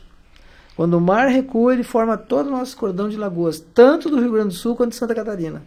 Tá? É, é, essa região aqui, ele, ela abrange também Santa Catarina, tá? também até Araranguá e um pouco mais adiante. Então o mar recua, ele vai, sobe a serra e volta a uns 140, 150 mil anos atrás, e ele, a, a, a, apesar, a, por causa do assoreamento, ele vai recuando e vai formando eh, lingotes de areia e aquelas areias vão represando a água e vai formando as lagoas. As lagoas. E a nossa lagoa da Itapeva era uma lagoa só. Ela não é fragmentada como ela hoje tem ela, as lagoas fragmentadas, né? Não, ela, ela era uma lagoa só, a lagoa da Itapeva. Né? Daqui ela ia até Tramandaí numa só. Depois ela vai começando a se fragmentar. Então ali está tá a prova. Esse, esse era o cenário do nosso caçador-coletor há 7 mil anos atrás, 5 mil anos atrás, andava por aqui. Caçador-coletor caçava pequenos hum, pássaros e animais, ratões, é, bichos pequenos. Né? E coletor, coletando o que tinha no chão, né? conchas, é, enfim, caçador-coletor. E ele vai depois dar origem ao o homem sambaquiano. Aí já vamos ter os sambaquis. E em cima do Morro do Farol existe um sambaqui, que foi até solicitado pelo IFAM há uns 4, 5 meses atrás, que é o Instituto é Federal, é, de que se isolasse essa área, porque lá é um possível sambaqui. É, é mais ou menos ali onde os paraglidistas colocam seus carros. Onde está a antena da RBS, onde está a antena da Pampa, sim, sim. onde está a antena ali da, da, da, das emissoras de TV, atrás do farol ali, atrás, a parte de trás do farol, ali... ali tem resquícios de um sambaqui. O IFAM determinou que a prefeitura isolasse e cercasse a área, até agora não foi feito. Ali é um sambaqui, que é o sambaqui é vai dar, né, né o que que é a, a palavra sambaqui, né? É tamba moluscos, quer dizer, em tupi-guarani, tamba quer dizer moluscos e ki quer dizer depósito, amontoado, né? Então, o sambaqui não é só um lixão, como diz, ah, o sambaqui era o lixão do, do, do, dos nativos da época. Não, não era só um lixão, era um local de encontro que as pessoas se encontram. Eram pessoas, né? Não Sim. era, não era um. Embora a igreja só tenha dito que o índio tinha alma em 1540, é, mas eram Eram pessoas, pessoas. né? Eram pessoas, né? Tinham que isso- alma, né? É que isso era antes de antes, né? É, é- Então nós temos ali um sambaqui e nós temos um cordão enorme de sambaquis pelo litoral gaúcho e Espalhados. catarinense. E assim, ó, é fantástico. A maior riqueza de sambaquis está aqui na nossa região, entre o Rio Grande do Sul e Santa Catarina. Sabe, é estudado há muitos anos por muita gente importante como o Roquete Pinto e outros estudiosos. E é fantástico, Quanta né? história, é né? fantástica, né? Tanto litorânea quanto um pouco mais para dentro, assim, mas não muito para dentro, uns dois, três quilômetros para dentro, assim. Né? Então nós tínhamos o caçador-coletor, três, quatro mil anos, que vinha para cá, se movimentava muito, né? Se movimentava muito, não ficava, não era muito estático, ele não era, ele era nômade, ele não era, opa, ele não era estático, né? Ele ficava em movimentação Ah, por toda essa região aqui e por está aparecendo no mapa a, a Tá, imagem tá. No mapa. Está ali é, no mapa, na nossa imagem. Então vocês imaginem que essa, esse era, era. Depois isso vai formar as barras ali, vai formar a barra bem aqui embaixo, bem para a parte de baixo, aqui ao sul, vai formar a barra do Tramandaí, provavelmente. E aí depois mais para cima nós temos Torres e essa região. Essa é uma projeção do Tomazelli Vilvoc, 5 mil anos antes do presente, ali, ó, 5.100 antes do presente, ou seja, 7 mil anos atrás, era o nosso caçador, que- andava aqui, depois ele vai dar origem ao homem sambaquiano sambaquis. Daí nós vamos evoluir para os Tupi-Guarani, que eles entram há 2.000, 2.500 anos, ou há 500 anos antes Antes do de- presente. Antes do presente. 2.500, é, é, do- ou 500 anos antes Qua- do, Quase é, 5 mil anos é, atrás. é, não, não, 4 mil. Não, não, dois mil, dois mil anos atrás, 2.500 anos atrás antes de Cristo, tá? E, e- e quase ponto zero né, do, do, do presente. E o, o Guarani ele vai se chocar com o homem branco. É o Guarani que vai se chocar com o homem branco. Até Que era então. o índio. Oi? Que, eles, que seria o índio daí. Não, não, seria o português. Já seria o português. Português, porque nós vamos para 1500. 1500, né? O Guarani entrou, vamos falar antes de Cristo, então, tá? Nós vamos para 1500, né? Depois de Cristo, né? O Guarani entrou aqui no ano zero, praticamente, no ano que Cristo nasceu, uns 600, uns 400 anos antes, tá? E, o- e o, o Guarani vai, primeiro ele vai, ele vai predar o caçador-coletor, porque o Guarani ele desce lá de cima, lá do, do, do norte, vem descendo pelos rios, né? pelos rios que descem na região, sempre mais a, a oeste, e ele é, ele, é, ele é guerreiro, ele tem mais tecna, tecnologia do caçador-coletor. Ele fazia armas de guerra, ele fazia flechas, ele era horticultor, ele era ele se fixava na terra, fazia plantações tá, de feijão, de, de, de, de, de- abóbora. Já de- tinha, Ele já- já vinha mais tinha- estruturado. Sim, ele era, ele tinha mais tecnologia que o caçador-coletor e o sombaquiano. Então ele, ele absorve o caçador-coletor e ele preda ou matando ou, ou assim é, cruzando ou até espantando eles daqui. E o Guarani era antropofágico, sim. Ele praticava o canibalismo. Não pensa que tem índio bonzinho, não. Ele praticava o canibalismo. Depois eu vou chegar no, no, canibalismo do Guarani. Só que ele vai encontrar um grande problema, cara, que é o homem branco. E aí, entre 1516, que são os primeiros homens brancos que chegam por aqui, né? Porque o Brasil foi descoberto oficialmente por Cabral em 1500, mas hoje já se sabe que Duarte Pereira teve três anos antes aqui.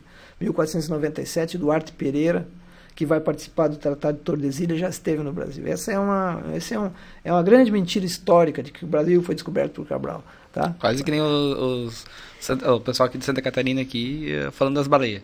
É, é uma, é uma, é uma- é uma grande. só É, conheci é. essa Só história. tiraram um pedaço da história. É, mas ainda está nos livros históricos que Cabral descobriu o Brasil, mas antes disso já havia, já outros povos já haviam chegado aqui, até a referência de que os fenícios tinham andado por aqui. Mas aí já é outro assunto. Tá? Então nós temos a data de 1500, 1520, 1516 já tinha, já tinha portugueses lá perto de Desterro, já, que é Desterro é Florianópolis, já tinha para aquela região, e vão passar por aqui em 1530. Por, por, então o homem branco vai acabar com com o Guarani através da escravidão, das doenças venéreas, sarampo, sarampão, né? uh, varíola, o Guarani vai passar sífilis para o homem branco. Mas assim, ó, de, de 1500 a 1750 aproximadamente, 1750, eles vão ser dizimados. Vão ser dizimados. O que vai sobrar é a cruza do homem branco com o Guarani, né? ou a cruza do, do, do afrodescendente do negro com o índio também, que havia essas cruzes, né? que aí vai dar origem ao, bru, ao bugre, vai dar origem, já é outra coisa. Mas o, o Guarani puro, em 250 anos, por essas doenças, ele vai ser dizimado pelo homem branco. Né? Então, ele entra como predador, ele preda o caçador-coletor, o sambaquiano, mas depois ele, ele, ele é feito. E ele tinha uma tecnologia fantástica, o Guarani. Eles tinham uma tecnologia de floresta que o homem branco não tinha. Eles chegavam a andar na me, de, de costa na mesma pisada que eles tinham feito. É, qualquer ruído da, da, da, da floresta eles conheciam. Eles tinham um conhecimento fantástico de ervas que o homem branco não tinha. E isso me intriga muito. Eles tinham todo esse conhecimento e tudo foi foi dizimado pela, pela força e pelas essas doenças que eles não tinham. Eles não tinham anticorpo para combater isso aí, né? Então ele vai ser dizimado, mas ele tinha conhecimento até das estrelas. Até das estrelas eu tenho estudos que eu, que eu li sobre o conhecimento do, dos guaranis, sobre as estrelas, sobre as constelações, enfim, se guiavam pela lua, pelo vento, pela água, né? E o conhecimento deles era fantástico, né? E eles são dizimados, dizimados. em 250 anos aproximadamente. É um, né? é um tempo curto.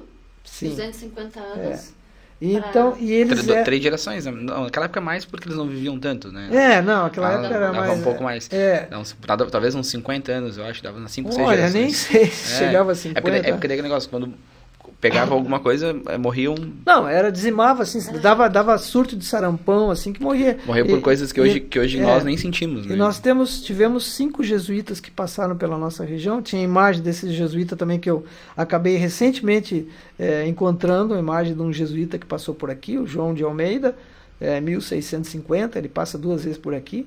E nós temos cinco imagens. Tivemos cinco jesuítas que passaram pela nossa região tanto vieram lá de Cananéia, vieram de Santos e desceram, né? É, e deixaram registros aqui de como viviam os Guarani, deixaram registros da antropofagia, né, da arte da guerra, e, e, e assim, ó, é, eles desconstroem muito essa imagem que a gente tem do nativo, que a gente tem hoje do nativo, né, do que é que o índio era ecologicamente perfeito, não era o índio o índio destruía lavouras também, o índio destruía a mata, né, de que o índio era, era, era, era limpo, de que o índio eram sujos, eles, eles, é, que era a cultura deles. Eram sujos para nós. Cultural. Mas é cultural. cultural. Então eles contam que era normal tu estar tá conversando de frente de um índio e ele urinar na tua frente. Assim, tá de braço cruzado, de repente começa a urinar na tua frente. Né? Dizer, para eles era, era normal, entendeu?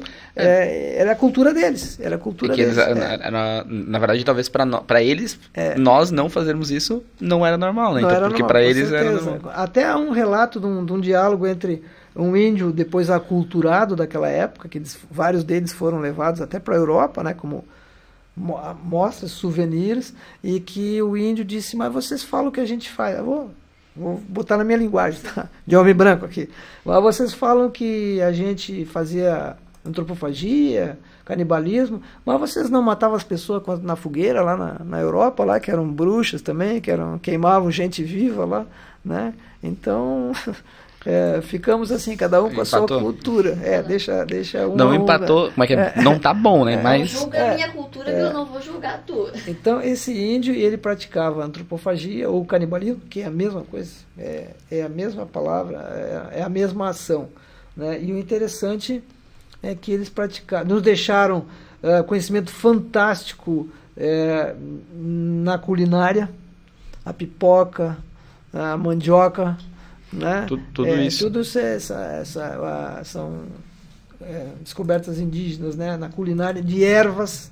Nos deixaram assim uma descoberta fantástica na parte de ervas. Né? Nós temos vários é, em vocabulário. Né? E com relação à antropofagia, é que nós tínhamos dois, aqui na nossa região, entre quando eu falo nossa região, eu falo mais ou menos assim, ó, de Quintão até Florianópolis, Desterro, sabe? Que era desterro, né? Nessa região, né? É, nós tínhamos dois tipos básicos de, de, de nativos, né? É, já mais para o sul, lá para o sul, lá para Rio Grande, lá para Santa Vitória do Palmar, já para aquela região mais para lá, era o charrua. Lá era o charrua. Tá? Aqui na nossa região nós vamos ter dois tipos de índios, né? Dois assim, não é espécie nem nada, é dois tipos, né? É, que é o carijó, que em Tupi-Guarani quer dizer arrancado do branco, o carijó, e o araxã. O carijó ele ficava na beira da praia. Ele habitava à beira da praia. Quase que nem turista. Praia. É, ele, ele habitava à beira, era praieiro, tá, era praieiro. Habitava à beira da praia. Quem, nunca, quem nunca queria. É, ele, Quem ele- nunca, né? É, ele ficava assim, no máximo ele entrava em direção ao oeste, assim, da beira, uns 3 quilômetros, 4 quilômetros no máximo. Mas De- eles, mas eles, certo, eles consumiam também o produto, a, a Sim, peixe, sim. tudo que Peixe, fica. não, tudo daí que eles, era- na cabeça peixe dele. Era, era peixe, eles tinham. Foram encontrados aqui vários. Nós temos ali no Museu Histórico de Torres, nós temos vários artefatos indígenas e toda a coleção Balbino de Freitas, que foi comprada pelo Museu Nacional, lá queimou lá no, Naquele incêndio naquele lá. incêndio. Toda a coleção Balbino de Freitas que ele coletou foi comprada pelo, pelo É, isso- Museu Nacional, ela, É, ela o- queimou. o- isso falando em governo agora, governo a nível Brasil, né? Investem em tanta coisa, tipo, um É. negocinho tão simples lá, Mas, pegou é, fogo é. e acabou destruindo uma história que nunca, impossível, Não, nunca mais. impossível né? né? reconstituir. reconstituir. É. Mas é, Então nós tínhamos assim, o, o, tupi, o carijó que ficava no litorâneo, praieiro, né, a Juliana disse, e o araxã, ou araxantes, que ficava mais para a serra. E eles eram assim adversários. O carijó praticava o canibalismo mais. O araxã ele já fazia o carijó de escravo, ele escravizava, ele, Escravizava. ele era mais esperto, mas também fazia o fazia o, Praticava. praticava o canibalismo, mas assim, era mais. eh, não era tanto quanto o carijó eh, que praticava mais, né? E ah, os relatos que os jesuítas passam por aqui deixam e comprovam, mostram bem isso aí, né? E eles praticavam a antropofagia, tem um livro do, do Hans Taden, que ele ficou preso durante duas viagens que ele fez ao Brasil, na segunda ele ficou preso oito meses entre os tupinambás lá, ficou preso lá e todo dia ia ser devorado e não foi, né? Tu imagina o, o- imagina O estresse, o estresse que esse cara não assim. viveu, né? É hoje, não é hoje. É, o Hans Taden, né? Então todas as imagens que a gente tem de antropofagia são do Hans Taden, mas nós temos assim, eles praticavam basicamente a antropofagia por cinco motivos. Seria ah, adquirir a coragem e a qualidade que o adversário tinha, esse era um motivo. A outra motivo era vingança. Tu, tu moqueou, moqueou meu pai, eu vou te moquear também. E a origem de moquear é daí. Eles quartejavam e moqueavam na grelha, até hoje. as partezinhas, até hoje, né? É, Não façam isso em casa. Pelo amor de Deus. É, principalmente com a sogra. né, É, não façam. então tinha essa vingança. Outra coisa, era, é, vejam interessante, né? Porque a visão que as pessoas têm é que o índio só fazia isso por esse motivo, que era a, a- a- adquirir a qualidade do outro, do adversário. Não, ele tinha esses outros motivos. Eles acreditavam nisso, né? É, era, era adquirir a qualidade, vingança, Vem. tá? Tu comeu meu pai, eu vou, comer, vou te comer também. Tu me moqueou, meu com minha família, eu vou te moquear. Outra era dar de presente. Era, era um comportamento social. Ó, prendi aqui, tô te dando um araxá de presente, tá? Eu sou teu amigo. Uma É? lembrancinha. Olha só, uma lembrancinha, exatamente. Um outro era. Imagina tu viver naquela época assim, olhando assim, o cara tá lá, te olha, de repente olha assim, tipo, de cima pra baixo, assim, será que dá um caldo? Né? Não, e dava. E, não, e dava. Eu, dava. É, outro motivo, chegar no motivo primeiro. Outro motivo era assim: era ter alguma coisa para comer depois. que fa... o caldo, no caso. Não, qua- Será que eles pe- cozinhavam? peça- é, vou chegar lá, peças inteiras. Porque o Hans Staden conta que ele, na, na aldeia onde ele estava, tinha sempre os chefes das aldeias, que tinham suas tendas, eh, suas ocas particulares. Cada, é normal no chefe ter a oca dele, ele sozinho, né? É, porque os outros viviam em ocas grandes e ali viviam 10, 20, 30, 50 pessoas. E o Hans Staden conta que chegou numa numa dessas ocas e encontrou pedaços humanos ali e perguntou pro, pro, pro chefe ali, é, pô, mas não faça isso e tal, enfim, no linguajar que eu tô, tô sendo bem simples aqui, e não faça isso, e por que que tá aí? Ele disse assim, tô para comer depois. Ou seja, então ele estava guardando, precavendo. fazendo uma fezinha para depois. Então e, esse era um motivo também. Nessa hora ele já olhou para o cara que perguntou e falou assim: tá, é, tem pouco. Tu dá um caldo aqui, é, tu dá um caldo. E o outro motivo, mais um motivo, era o lado assim meio espiritual, meio ele se com, ele, ele se considerava um elemental da natureza, né? Porque o Hans também pergunta, uh, mas é assim, o que, que é ele, e o, o chefe dizer eu sou um jaguar? Quer dizer, o índio ele, ele, ele se considerava da natureza, integrante da natureza, parte da natureza. Né? E sim, eles, eles moqueavam as partes, grelhavam, e as outras partes iam para um caldeirão para ferver, e aquilo era uma festa. Eles faz, tomavam o cauim, que é era uma espécie de cachaça deles, né? um fermentado de, de mandioca, né? E, e, faziam aquilo embebedava eles e davam um sopão enorme, meu amigo. E eles eh, faziam, e todo mundo da tribo ali, 300, 400 pessoas, a, a, a, as partes boas ficavam para os para os chefes, que havia muita estrutura tribal, havia, havia os guerreiros, né, havia os anciões, né, anciãos, havia toda uma estrutura tribal, né? E, aí... e havia a plebe, o povão, né? Aí o povão estava no caldinho, só ficavam no caldinho. A gente brinca. Mas, mas aqui assim, pra, mas era a cultura era, deles. É, eles, é, para eles é, diferente era. É, a, gente, a gente não, não vê o chinês, como, o chinês comendo cachorro e acha nojento, para eles é normal, entendeu? Para eles é normal comer cachorro, né? Eu não vou comer cachorro, não tô, não tô defendendo, eu não estou defendendo. Eu não estou defendendo, né? só estou dizendo que era Agora. normal para eles, né? Assim como para muito indiano nós comer a vaca é sagrado, né, cara? Exato. Então, e daí? E o seu alcatre tem o seu valor, né? Temos que respeitar as culturas, né? Temos que respeitar as diferenças culturais, né? Então esse era o nosso índio, que o nosso nativo que habitava aqui. Isso há?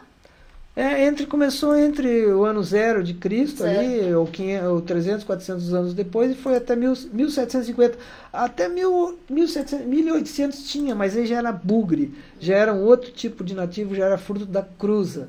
Né? Não era aquele original que foi morto por essas doenças, a escravidão, uhum. uh, muita depressão também, porque era um ser humano e tinha depressão, né? Sim. Ver ver os seus, seus entes queridos sendo levados, né, aquilo chocava eles. E havia muita, havia muita, vou dizer assim, muita sujeira entre eles que um vendia o outro. O que tinha ascendência na tribo vendia tia, vendia até irmão, vendia, vendia para os traficantes de escravos, eles vendiam. Então também muita depressão nisso aí, né? Porque o instinto materno, por exemplo, é um instinto que está presente até nos animais, né? aquele instinto de preservação materna. Então, ver um filho sendo levado ou sendo morto né? pelas atrocidades que eles faziam. Então, nós vamos ter. E, e eles andavam por aqui. Então, tudo isso para dizer que eles andavam aqui no nosso Morro do Farol. o nosso Morro do Farol era uma região de trânsito indígena, trânsito nativo ali. Aquela rua que tem atrás da igreja São Domingos, chamada Manuel Ferreira Porto, aquela lomba que tem ali, aquela rua, Sim. não depois indo em direção ao morro lá para cima, mas seguindo reto, imagine seguindo reto, aquilo era o caminho dos indígenas. Aqui, ali se trilhava, ali os indígenas trilhavam aquele caminho, a 500, 600, 700 anos atrás. Né?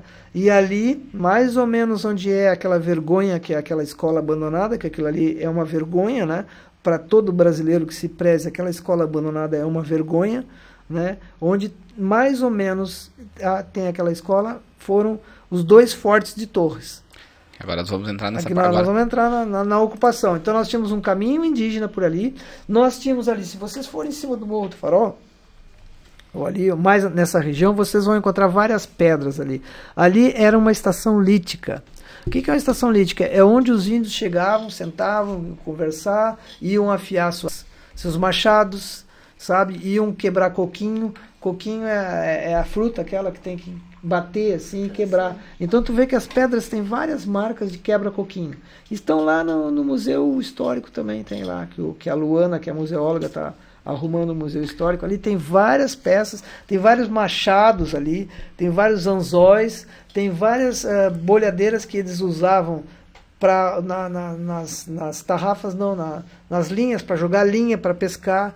Isso de Com coisa. anzol, na, tipo, uma, uma pedra na ponta, anzol, um anzol, um anzol, é um anzol com, não de metal, né? Anzol de, de, de, de, de osso, né? Fazia um anzol de osso. E, e essas estações Mas não líticas- era o osso do amiguinho, né? Não era da- do caldo, né? Não, não era. Esse é não, outro, não, não, não, outro osso, É, pessoal. não, aí eu não sei dizer, de tanto Mas- não dizer. mas é- Mas era, eram ossos, né? Eram Pode, pode ser de demais também, né? E aí, ali, ali se formou daí um... um- Ali eram locais onde eles se reuniam, eram as chamadas estações líticas. Inclusive, eu sou membro do COMPAC, do Conselho Municipal do Patrimônio Histórico, Artístico e Cultural de Torres, e, e ali a gente está batalhando muito para aquilo ali ser preservado, para não ser destruído, porque aquilo ali é uma estação lítica, a presença nativa ali há dois mil anos atrás, três mil anos atrás. Né? Então nós tínhamos... o- E o- preservando, né, tem aquele, aquilo que a gente fala, não é, é quando a gente fala em turismo, a gente não fala larga tudo de mão, todo mundo vem, bota sua churrasqueira na beira da Não, praia não, e faz. não, não, não. Aí turismo é assim, é, é fazer com que essas, essas áreas sejam preservadas e ter alguém lá para contar a história É, isso, dessa área. Até, até porque tem que ter placas para Claro, orientação, tem que ter orientação, pessoas tá, para contar isso. a história, enfim, né? É, não é. então, aquela região ali foi o primeiro forte de Torres, o forte de São Domingo, São Diogo, 1776, construído, que nem a cidade de Torres, eu, o professor Rui Ruben Ruschel, que já faleceu, tem um livro sobre ele, e eu também abordo o, o forte de Torres. Eu tenho É, uma imagem... Tem, a, a cidade de Torres não sabe que esse, Opa, nós- essa ah, essa aí. Esse é o primeiro forte feito em Torres, mil, a data está 1779, mas ele começou a ser construído em 1777 porque acreditava-se que os espanhóis iam passar por aqui. 1777, fevereiro de 1777, Pedro Ceballos, o vice-reino da, da, lá do Reino da Prata, lá em Buenos Aires, daquela região, chega em Florianópolis, Desterro, com uma frota de 110 navios e, e mais de 10 mil homens. E lá em Floripa nós vamos ter ah, cinco fortalezas, que é um lugar fantástico. Vocês aconselho todas as, todas as pessoas a conhecerem. A fortaleza de São José da Ponta Grossa, Ratones, né, a Forte de Santana, que é, fica bem debaixo da ponte Er- Ercílio Luz. Nós tínhamos um sistema defensivo ali de cinco fortalezas naquele local construído pelo Pais Lemes.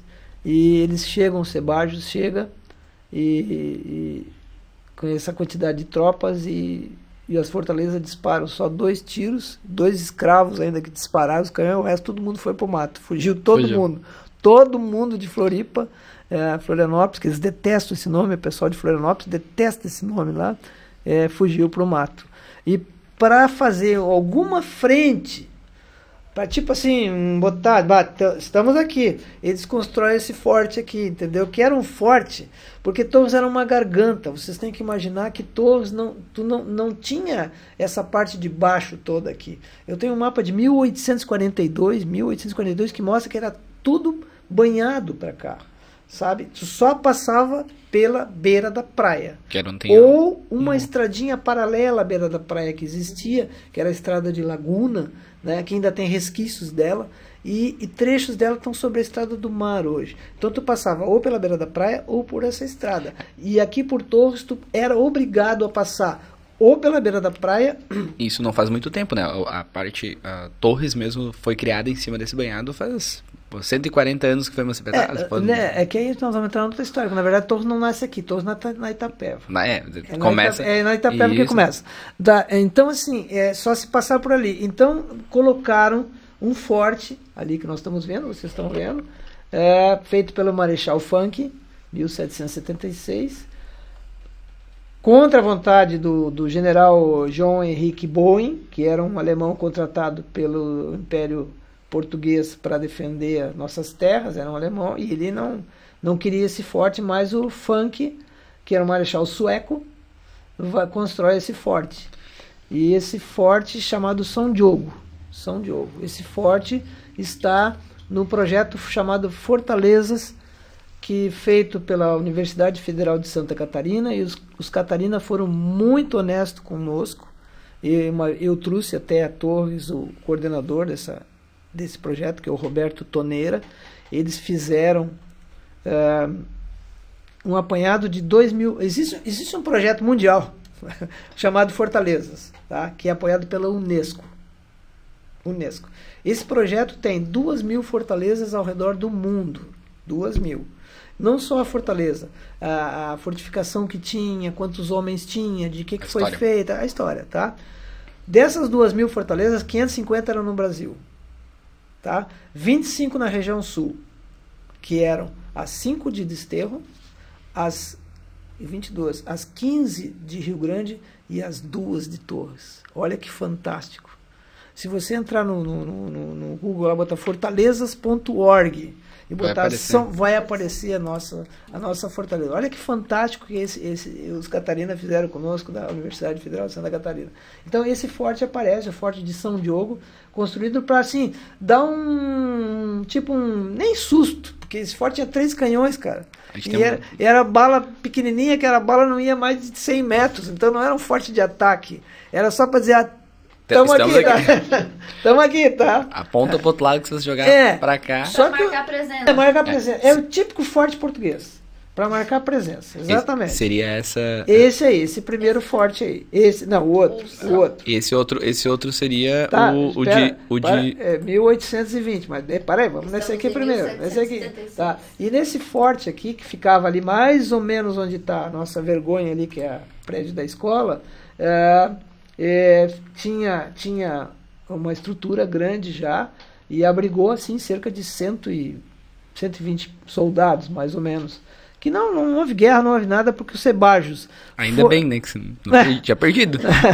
o Sebajos, o Sebajos foi de navio para Buenos Aires, que nem existia Buenos Aires ainda, foi, foi de navio lá para Cisplatina, né? Para aquela região de lá. É, e veio uma tropa de 3 mil homens a, a, pé pela beira da praia. Só que essa tropa, por uma explicação que não se tem ainda encontrado na história, ela, ela parou mais ou menos em Imbituba, mas em Vila Nova. Sorte. Parou por ali e não veio. Não veio. Tá? Então Torres tem, é considerado na história a, a, a, garganta das torres, as termópilas brasileiras do Brasil, iguais às lá de Esparta, né? porque nós temos essa garganta. Tá? Esse forte foi construído em 76, foi usado em 77, em julho de 77 ele já foi abandonado. Já foi abandonado, tá? Aí, em 1820, houve uma nova ameaça de invasão da Espanha ao Brasil, ao, ao, ao Brasil, né? 1819, 20. Então, sim, construiu-se uma nova estrutura, que é o Presídio das Torres. Mas o presídio não quer dizer, naquela época, que era uma penitenciária. Era um local de força, de arma, tá entendendo? De guardar arma. E o comandante que veio para cá, que é o que vai liderar a imigração alemã, que vai trazer o Jacob para cá, tá? Era o Francisco de Paula Soares de Guzmão. Ele diz que fez essa estrutura com um baluarte. Baluarte é essa estrutura bicuda que vocês estão vendo na frente, mais ou menos assim. Nós mandamos fazer essa maquete aqui é, em 2017 por uma moça chamada Aline Urbim, Aline Barrim, da família, da família Barrim aqui de Torres. E ela fez, coitada dessa moça, eu quase matei ela de, de tanto que eu incomodei a Aline para fazer essa maquete aqui, mas foi é impressionante, ela fez detalhe por detalhe. Aquelas, aqueles canhões ela fez à mão. Ela fez à mão. A, a grama toda que ela, ela, ela postou, as árvores, ela fez rifles, as casas que tem lá, toda, toda a, a, as telhas ela fez à mão com durepox, pegava na caneta e fazia. Tem gente que tem dom, não adianta. Tem um dom. Não, a, Aline assim, ó, Santa Aline, não sei onde é que ela anda, a Aline agora, acho que ela está lá por Sombrio e tudo. Ela gostava muito de história, era formada em geografia. Ela fez esse forte que a gente expôs lá em, na, na, Feira do Livro de 2017. Ele tá, ele vai lá para o Museu Histórico de novo. Uma parte está comigo, guardada, e outra parte está na Secretaria de Educação. Então esse foi o Baluarte Piranga, é, que era, o, era o presídio das torres. Depois foi tra transformado em Baluarte Piranga em homenagem à, à, à independência, né, de 1822. E serviu um pouco para a Guerra dos Farrapos. Esse forte vai desaparecer ali por 1840. Ele chegou esse, a ser ocupado na Guerra Esses canhões, esse, esses, essas armas sumiram, sumiram, não tem registros? Esses, esses, canhões, o que se sabe, e eu andei atrás deles muito tempo, tá? são... foram parar no Uruguai. Foram para o Uruguai. Foram parar no, levado por alguns farrapos, foram levados para o Uruguai. Era o que se sabe. Eu andei falando com o Ministério do Turismo no Uruguai, Ministério do Turismo, falando com a parte histórica, porque eles estariam numa praça hum. em, no Uruguai. Não consegui localizar. Mas eram canhões assim muito rústicos, que eram canhões de ferro, os canhões bons eram os de bronze, porque os canhões de ferro, com o tempo, eles vão trabalhando. Porque aquela bala, quando ela sai lá de trás, ela não sai retinha, ela vai, vai, batendo, vai batendo nas paredes, tá entendendo? É, o ferro... E, e, o ferro vai se trabalhando, né? Então, mas era assim, eram, eram, eram balas para para era, era um alcance de certo pequeno também 100 metros 150 ah. metros não não não não era um forte para para ataque. ataque assim atacar né era um forte para botar medo para botar medo botar né medo. É, em mil em 1826, 1826, é, passa por aqui o, o, os Diabos Loiros, que era um batalhão alemão, eram chamados Diabos Loiros, e, e, e tem um soldado deles que deixa, o Trachler, Trachler deixa um relato da passagem dele por todo o litoral.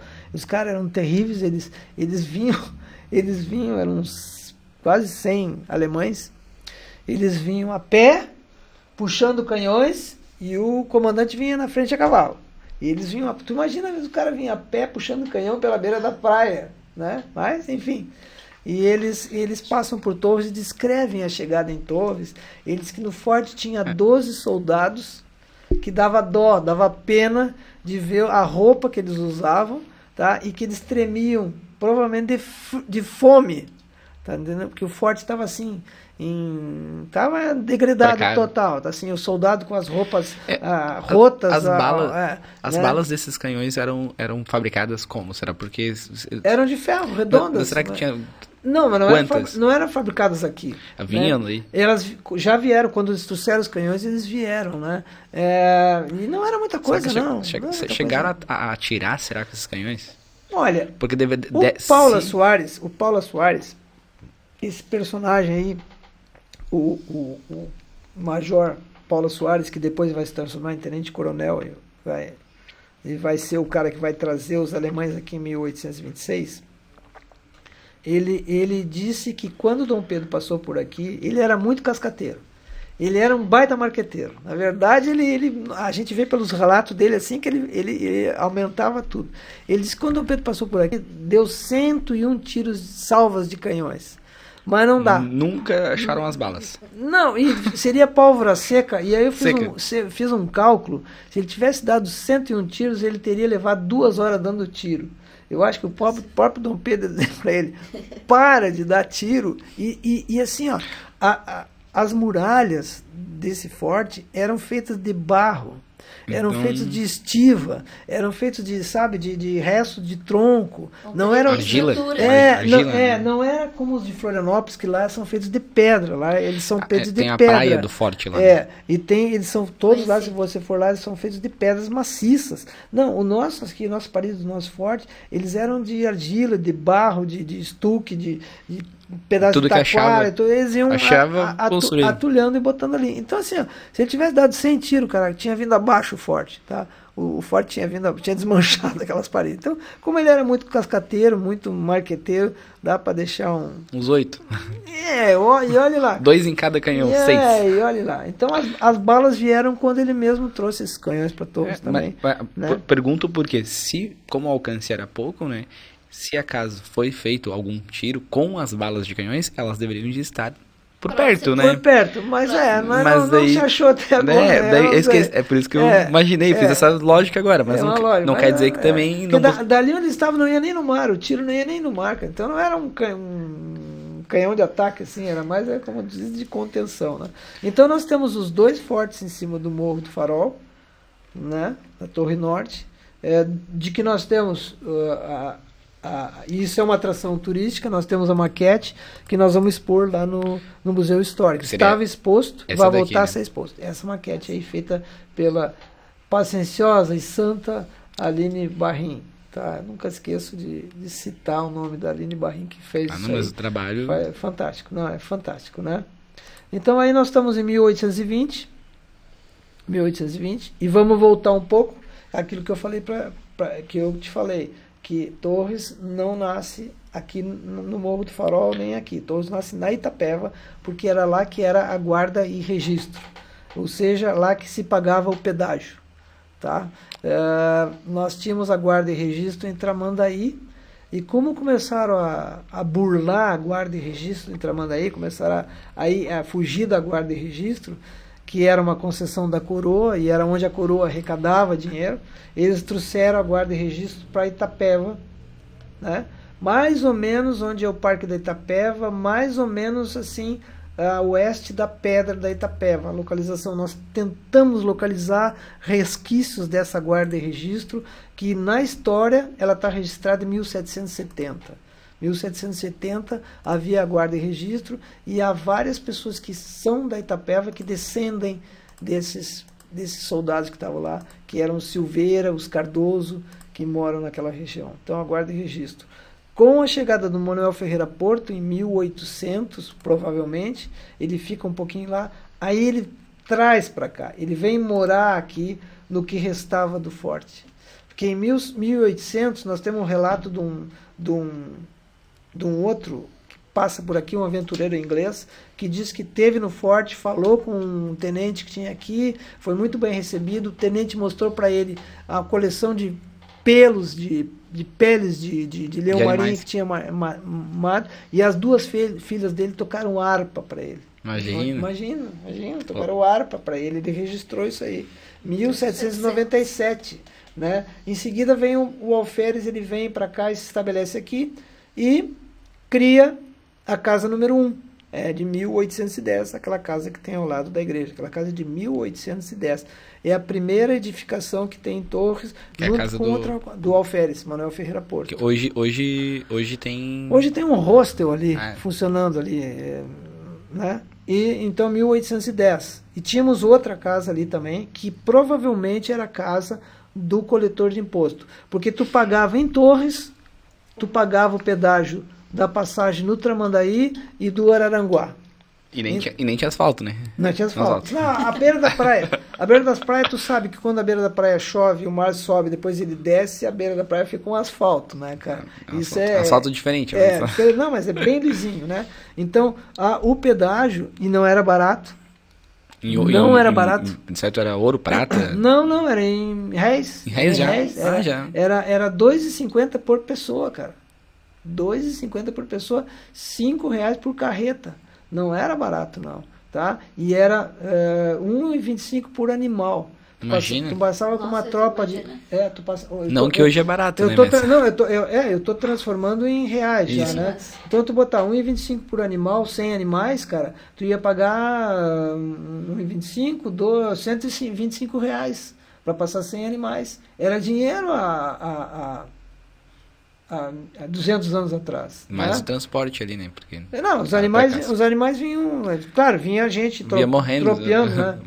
chegava, saía de lá com 100, chegava com ah, 50. Tinha, tinha perda, tinha é, perda, sim, tinha perda, né? animais. Então nós tínhamos aqui em Torres o pedágio e aí com Torres começa a florescer aqui, logo em seguida vem a, a igreja de São Domingos das Torres, né? E aí começa a florescer. E aí nós temos os tropeiros que vão tropear por aqui, vão pegar com o ouro em Minas Gerais, eles precisavam de transporte em Minas Gerais, eles precisavam de carne em Minas Gerais. Eles pegavam as mulas e o gado lá em Rio Grande, lá em Santa Vitória do Palmar, lá naquela região, vinham tropeando e passavam por aqui. E diziam: as torres. Que era torres. Diziam as torres. É, vamos parar nas torres. Vamos parar nas torres. Porque havia um curral aqui. Havia um curral. Né? Mais ou menos ali na, na Praia da Cal havia um curral ali. Então eles diziam as torres. Em 1738, o, o, o, o, o rei de Portugal pede para dois padres fazerem um mapa mais, mais detalhado do nosso litoral e os padres, um, um nome deles, Diogo Soares, é, se ancorando nos tropeiros, colocou as torres. Então daí nasce o nome As Torres as torres. Né? Então fica uh, as torres. Depois, com a igreja de São Domingos, passa a ser São Domingos das Torres. Né? E aí nós temos uma perda histórica, porque a gente perde o das torres. Se tu for a São João del Rei, Minas Gerais, é São João del Rei. Não é São João, nem São João do Rei. É São João del Rei. Então, em Torres, nós perdemos o das Torres, porque era São Domingos das Torres. Né? Então, nós já estamos aí com a ocupação do morro da nossa Torre Norte, do Morro do Farol, 1820, 1840. Ele fica meio abandonado. 1912, quase na época que tu nasceste, 1912, tá? Temos... Considerando que a gente já veio falando, era, foi ontem. É, foi ontem. Foi ontem. 1900, mas é que a história. 1912, o, é, eu tô esse, fazendo uma cronologia. É, né? mas esse, é. esse, tem alto. A história é legal porque isso, né? Tem aquele, aquele pico que eles investem na ideia, por exemplo, um forte. Sim, não é assim. De ocupações, sim, Imagina, olha é. só como é que era o é. transtorno, né? Como é que era a de função de fazer um forte é, para se proteger, que nem protegia, nem na protegia, verdade. Não, era então, e daí, vem, e daí vem a história vem se encaixando, encaixando e até chegar nós, então, Aí nós vamos, pulamos então de 1840, que mais ou menos onde esse, esse forte baluarte se deteriora, 1850. Nós tivemos um episódio da Guerra dos Farrapos no forte, que é chamado Surpresa das Torres, quando os farrapos tomam aqui Torres de noite, chegam a campo ali na Itapeva, 400 homens aqui, não, 150 homens ali de Itapeva e tomam Torres de madrugada, pegam o comandante de, dormindo ainda e, e prendem todo mundo chamado Surpresa das Torres. Esse é o episódio. Tá? E aí mais ou menos o morro fica meio que abandonado, eh, ainda tem, eh, tem a igreja 1820, eh, construída entre 1820 e 1824. Temos o cemitério que foi descoberto o ano passado, o primeiro cemitério de Torres, que era ao lado da casa número 1. Um. Esse cemitério está ainda em prospecção. Esse é o meu quarto livro, que é o cemitério da Capela. Ali estão sepultados 258 corpos. Entre 1826 a, a Ju e 1859. A Ju folhou ali que ela fez o dever de casa. Ela estava estudando sobre isso, né, Ju? É.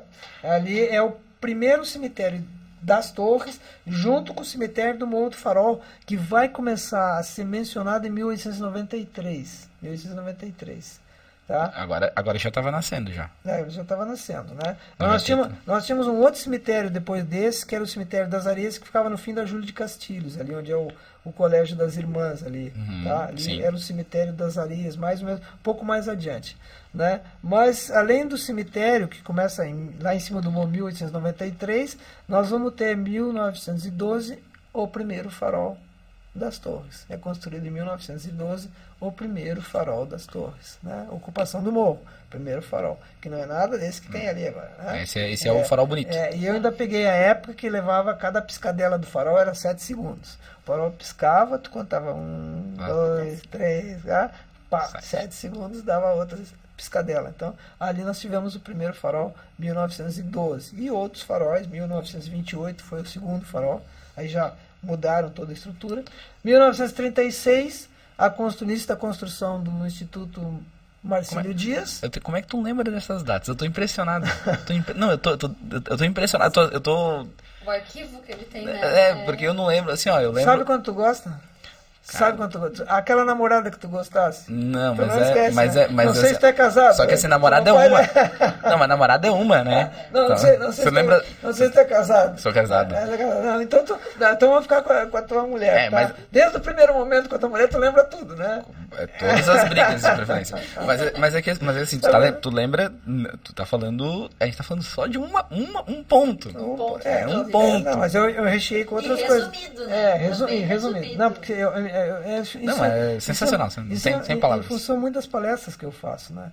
Então nós vamos ter 1912 o primeiro também me preparei, eu também fui lá, voltei e olha aqui, ó. Tá Não, aqui, mas, tá mas é, a colinha, né, cara? Mas é, mu é. muita coisa. É. Então eu, eu, eu também eu... fiz a minha, mas aqui eu tô aqui, tô Então, 1912 o primeiro farol, 1928 o segundo farol. É que são marcas que tem em cima do morro. Você me pediu o Morro do Farol, né? A Juliana pediu o Morro do Farol, então eu me concentrei ali. Uh, 1928, 1936, o Instituto Marcílio Dias começa a construir a sua sede lá em cima, lá em cima. aquela vergonha lá, que começa a ser ocupado em 1940. O Marcílio Dias vai para lá em 1940, né?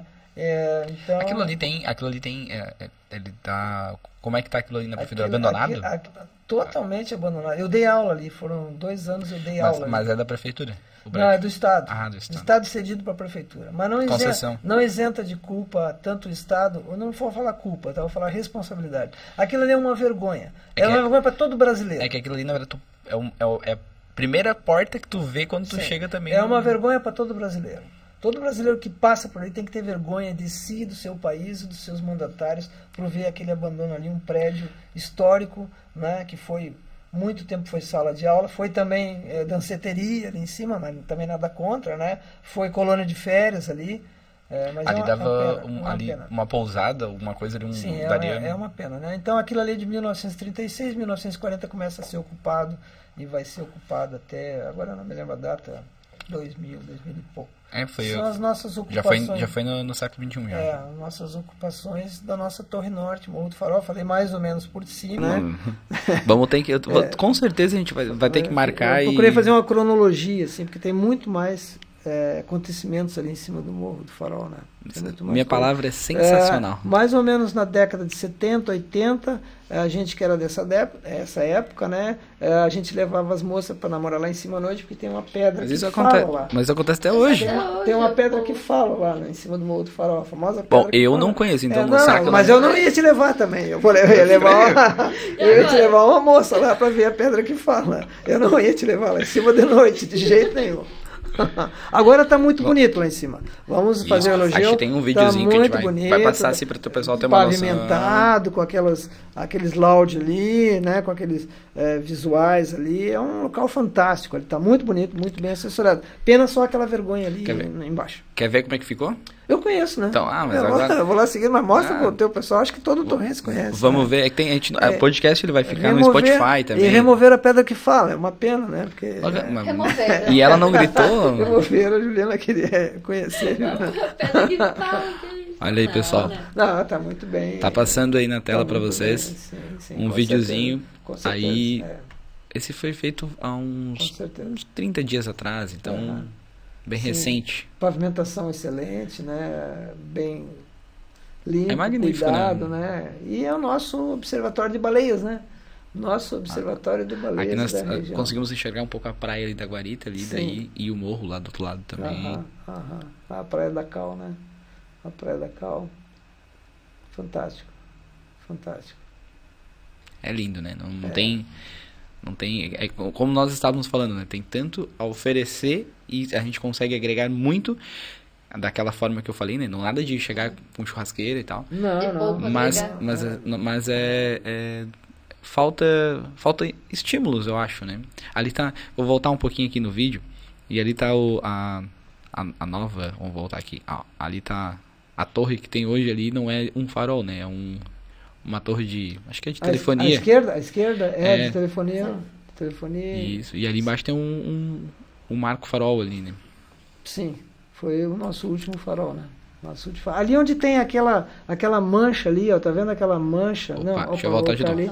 Aquela mancha entre, entre o farol, tá, tá vendo que tem um pouco de terra ali para baixo ali? Sim. Ali seria o sambaqui. Ali, ali seria o resquício do sambaqui. No, que hoje, segundo é, poste ali.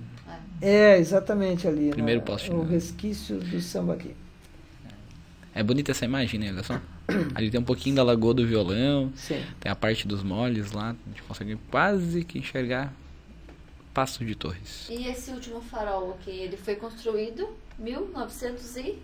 60 e poucos. Esse, esse eu teria que ver eu certinho. Eu tenho aqui 52. É, pode Só ser. Não, essa informação não é... Quem, quem tá na, na lá em cima no Morro do Farol, lá tem essa visão. Eu também não tenho, não tenho tudo aqui. O segundo farol é de 28, tá? O segundo farol é de 28. É, tem até. É pena que eu podia ter trazido, esse, ter trazido todas essas imagens aqui que eu tenho dos, dos faróis. Né? É, eu acho que é o terceiro farol 1952. 52 tá certo, né? É, porque assim, eu, algumas pesquisas que eu fiz dizia 52 e outros 48, e eu fiquei na dúvida. É. Mas como eu, em vários sites eu procurei, a maioria de, dizia 52. 52. Então, essa era a minha dúvida para mim colocar aqui. Aham, 52. E hoje, né, as antenas são para transmissões de sinais, né? Desde Sim, telefonia e rádio. rádio Acho que até a TV né? tem alguma coisa ali, né? Tem, tem a TV, tem a da, da Pampa tá ali, da RBS tá ali também. Não sei se da Band também tá. Inaugurado Mas, 19 de maio de 1952. Que está no seu livro. É, é, não, esse não é um livro meu. Esse ah. é de um amigo chamado Roberto Vantorella, chamado História do Farol de Torres. Muito bem confeccionado esse livro dele. É, pode ser que ele, ele começou a a 51 ele começou a ser construído e foi inaugurado em 52. Antes foi comentado que o, o, no antigo farol era de 7 em 7 segundos né, que ele acendia. E esse aqui, a princípio, ele acende a cada 8 segundos. É. Sim, eu come... não, esse, é. Esse, esse, último agora, último agora era de 8 segundos, é isso? Isso. É. Então, tá. é, esse último ah. agora é de 8 segundos. 8 segundos. Bom, por enquanto que vocês vão olhando aí, eu vou dar mais, vou agradecer o pessoal que está acompanhando a gente na live, falar que essa live ela vai ficar depois o áudio disponível lá no Spotify. O pessoal que não conseguiu assistir agora que está tarde, tem muita gente trabalhando, e é interessante que quem está assistindo enviar para os amigos, para o pessoal que trabalha aí diretamente aí com o público, pessoal aí que tem a agregar, que a gente possa trazer aqui também, que nos indique pessoas que a gente Como o seu Nelson não, não, eu não consigo nem. Não, até agora eu tô tentando lembrar das datas. Ele falou todos ali sem olhar pro papel. Tá dizendo que ele colou, mas ele não colou, não. Ele tava aqui bem de boa aqui. O pessoal em casa tá assistindo e sabe que é um livro ambulante, né? vamos dizer assim, né? Você tem quantos livros, senhor? Doze. Doze livros. Doze livros. Uhum. Imagina. É uma, é uma caminhada. Alguma coisa mais que a gente possa agregar? Ah, sobre, sobre a Torre Norte, sobre o Morro do Farol, mais ou menos assim, procurei fazer um apanhado. Um resumo, né? um resumo é, perfeito.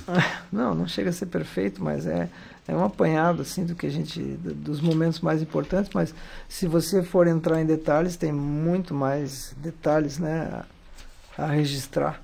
Mas é, para também não ficar muito maçante né, para o nosso pessoal. É, nós estamos há quanto tempo já? Não sei qual é o tempo. Duas horas de live. Nossa Senhora. É. Passou. Passa rápido, né? Para é. ver que a conversa tá boa. É. Eu passou. Pelo menos, pelo menos para nós aqui, não sei se para quem está nos ouvindo. Não, mas isso fica depois. Ouvir, né? Mas é que isso o pessoal depois hum. é uma. É uma, uma curios, são curiosidades que não tem. É, é, esse é o, o, o problema, né? Não tem como. Antigamente era muito difícil, né? Porque imagina tu falar isso pra cada pessoa, duas horas tu conversando.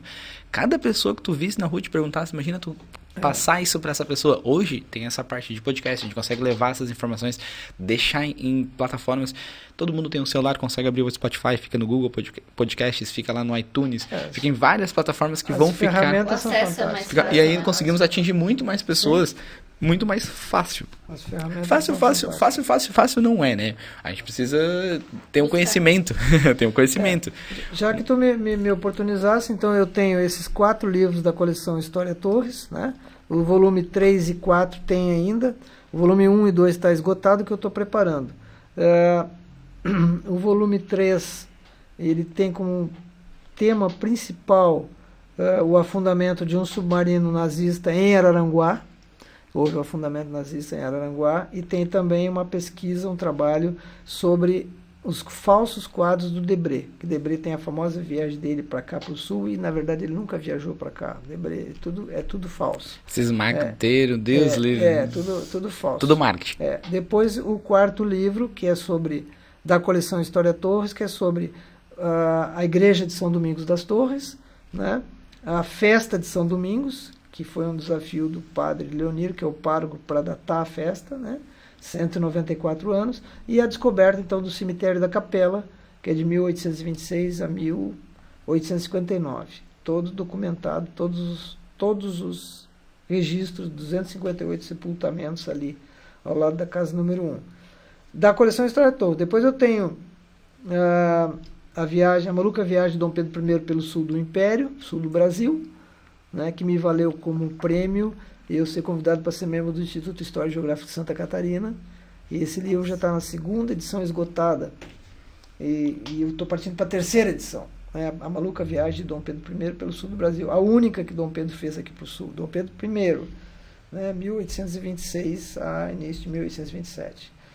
Outro livro é A Segunda Guerra Entre Nós, que é o nazismo aqui na nossa região os nazistas na nossa região, de um eixo geográfico que vai de Porto Belo até Rio Grande, os nazistas, o fundamento desses submarinos, os nazistas que atuavam esse, por aqui. Esse tempo atrás encontraram uma sonda marítima ali no Passo, não foi?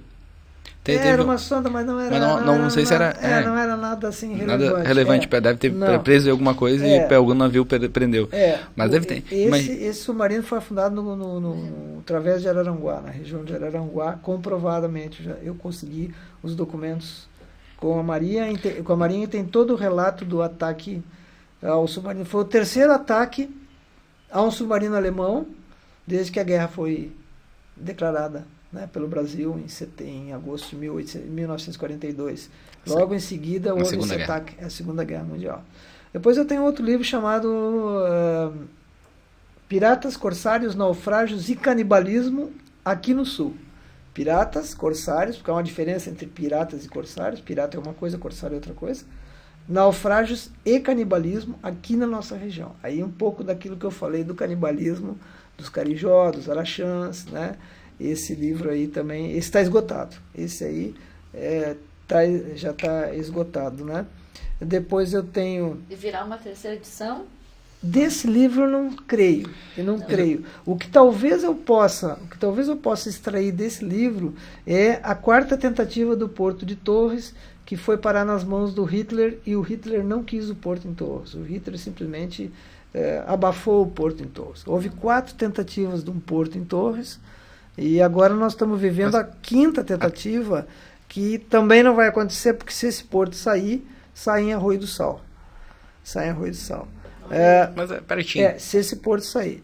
Olha, eu vou te dizer uma coisa, saindo do Porto em Arroio do Sol, ele vai, ele vai modificar todo o litoral. Não é só Arroio do Sol, ele vai modificar todo o litoral. É, tem, tem não coisa... vou entrar na questão ambiental. É, tá? tem, coi... tem dois não, lados. É, né? não vou entrar na questão ambiental, porque aí é outra coisa, né? É. Então, mas assim, tudo, tudo que cresce, é. tudo que sim, se expande, sim, acaba sim, degradando. Vamos, degradando há, há, vários problemas ambientais. Até acho que é por isso, tem, é. muitas das, por isso que não acontece também rápido, é um processo gigante, né?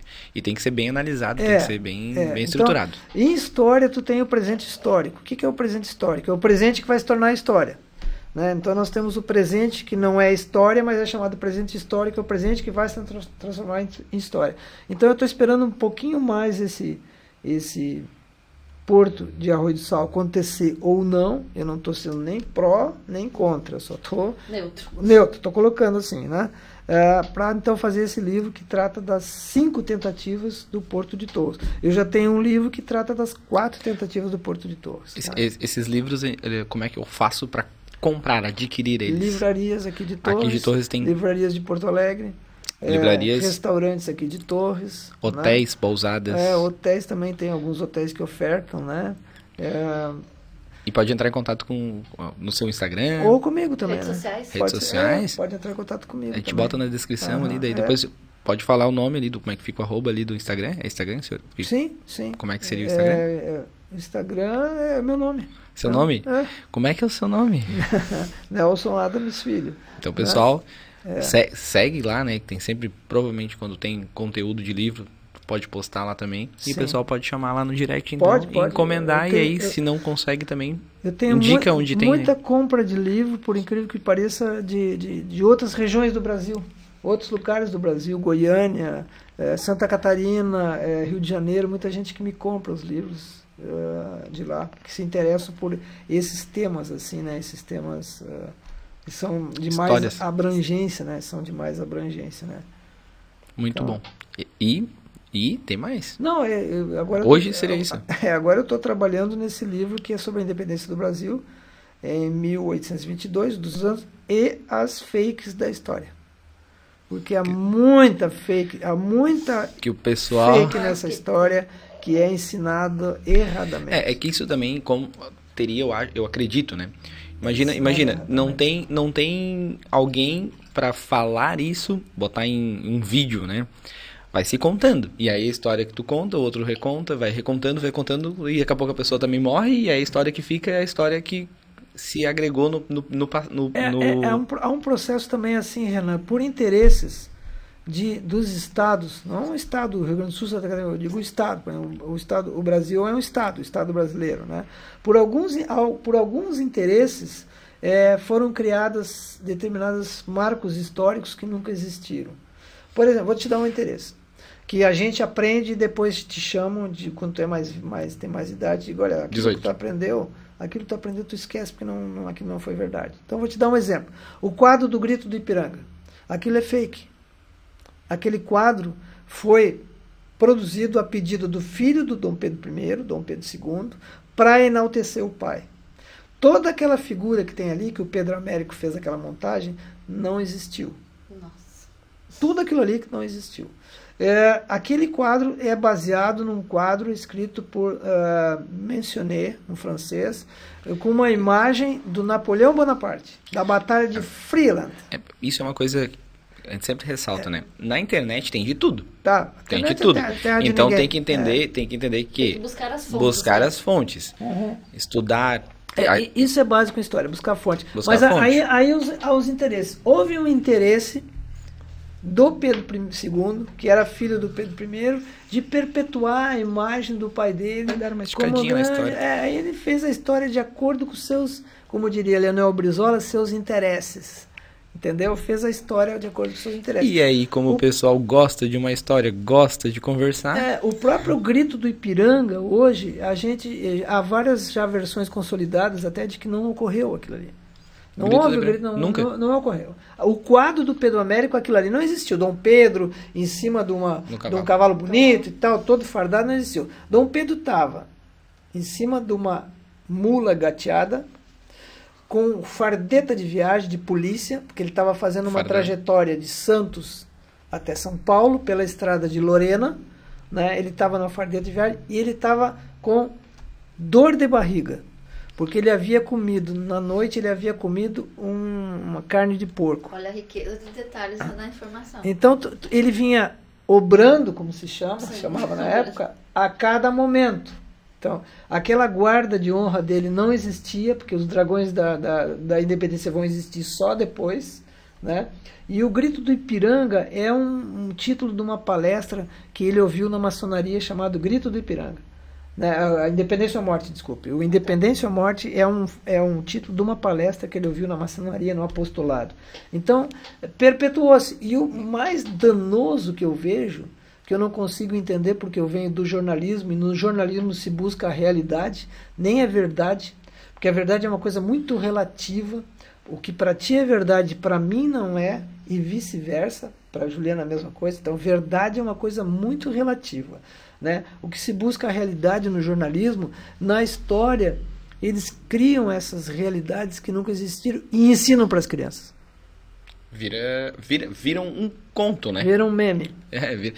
Mas hoje, o resto da vida. Mas falando sobre, sobre... É claro que tu não vai chegar para uma criança de 5, 6 anos e dizer que Dom Pedro estava com dor uma... de barriga, diarreia. Fica mas, meio difícil. Omitir um pouquinho, né? É, mas também tu não precisa dizer que ele estava em cima de um cavalo Bom. bonito, com espada, com não sei o que, com roupa, papapá, sabe? Vamos achar um meio termo disso aí. E existem outros quadros. Existe um quadro do Raul Morro que mostra um pouco diferente disso aí.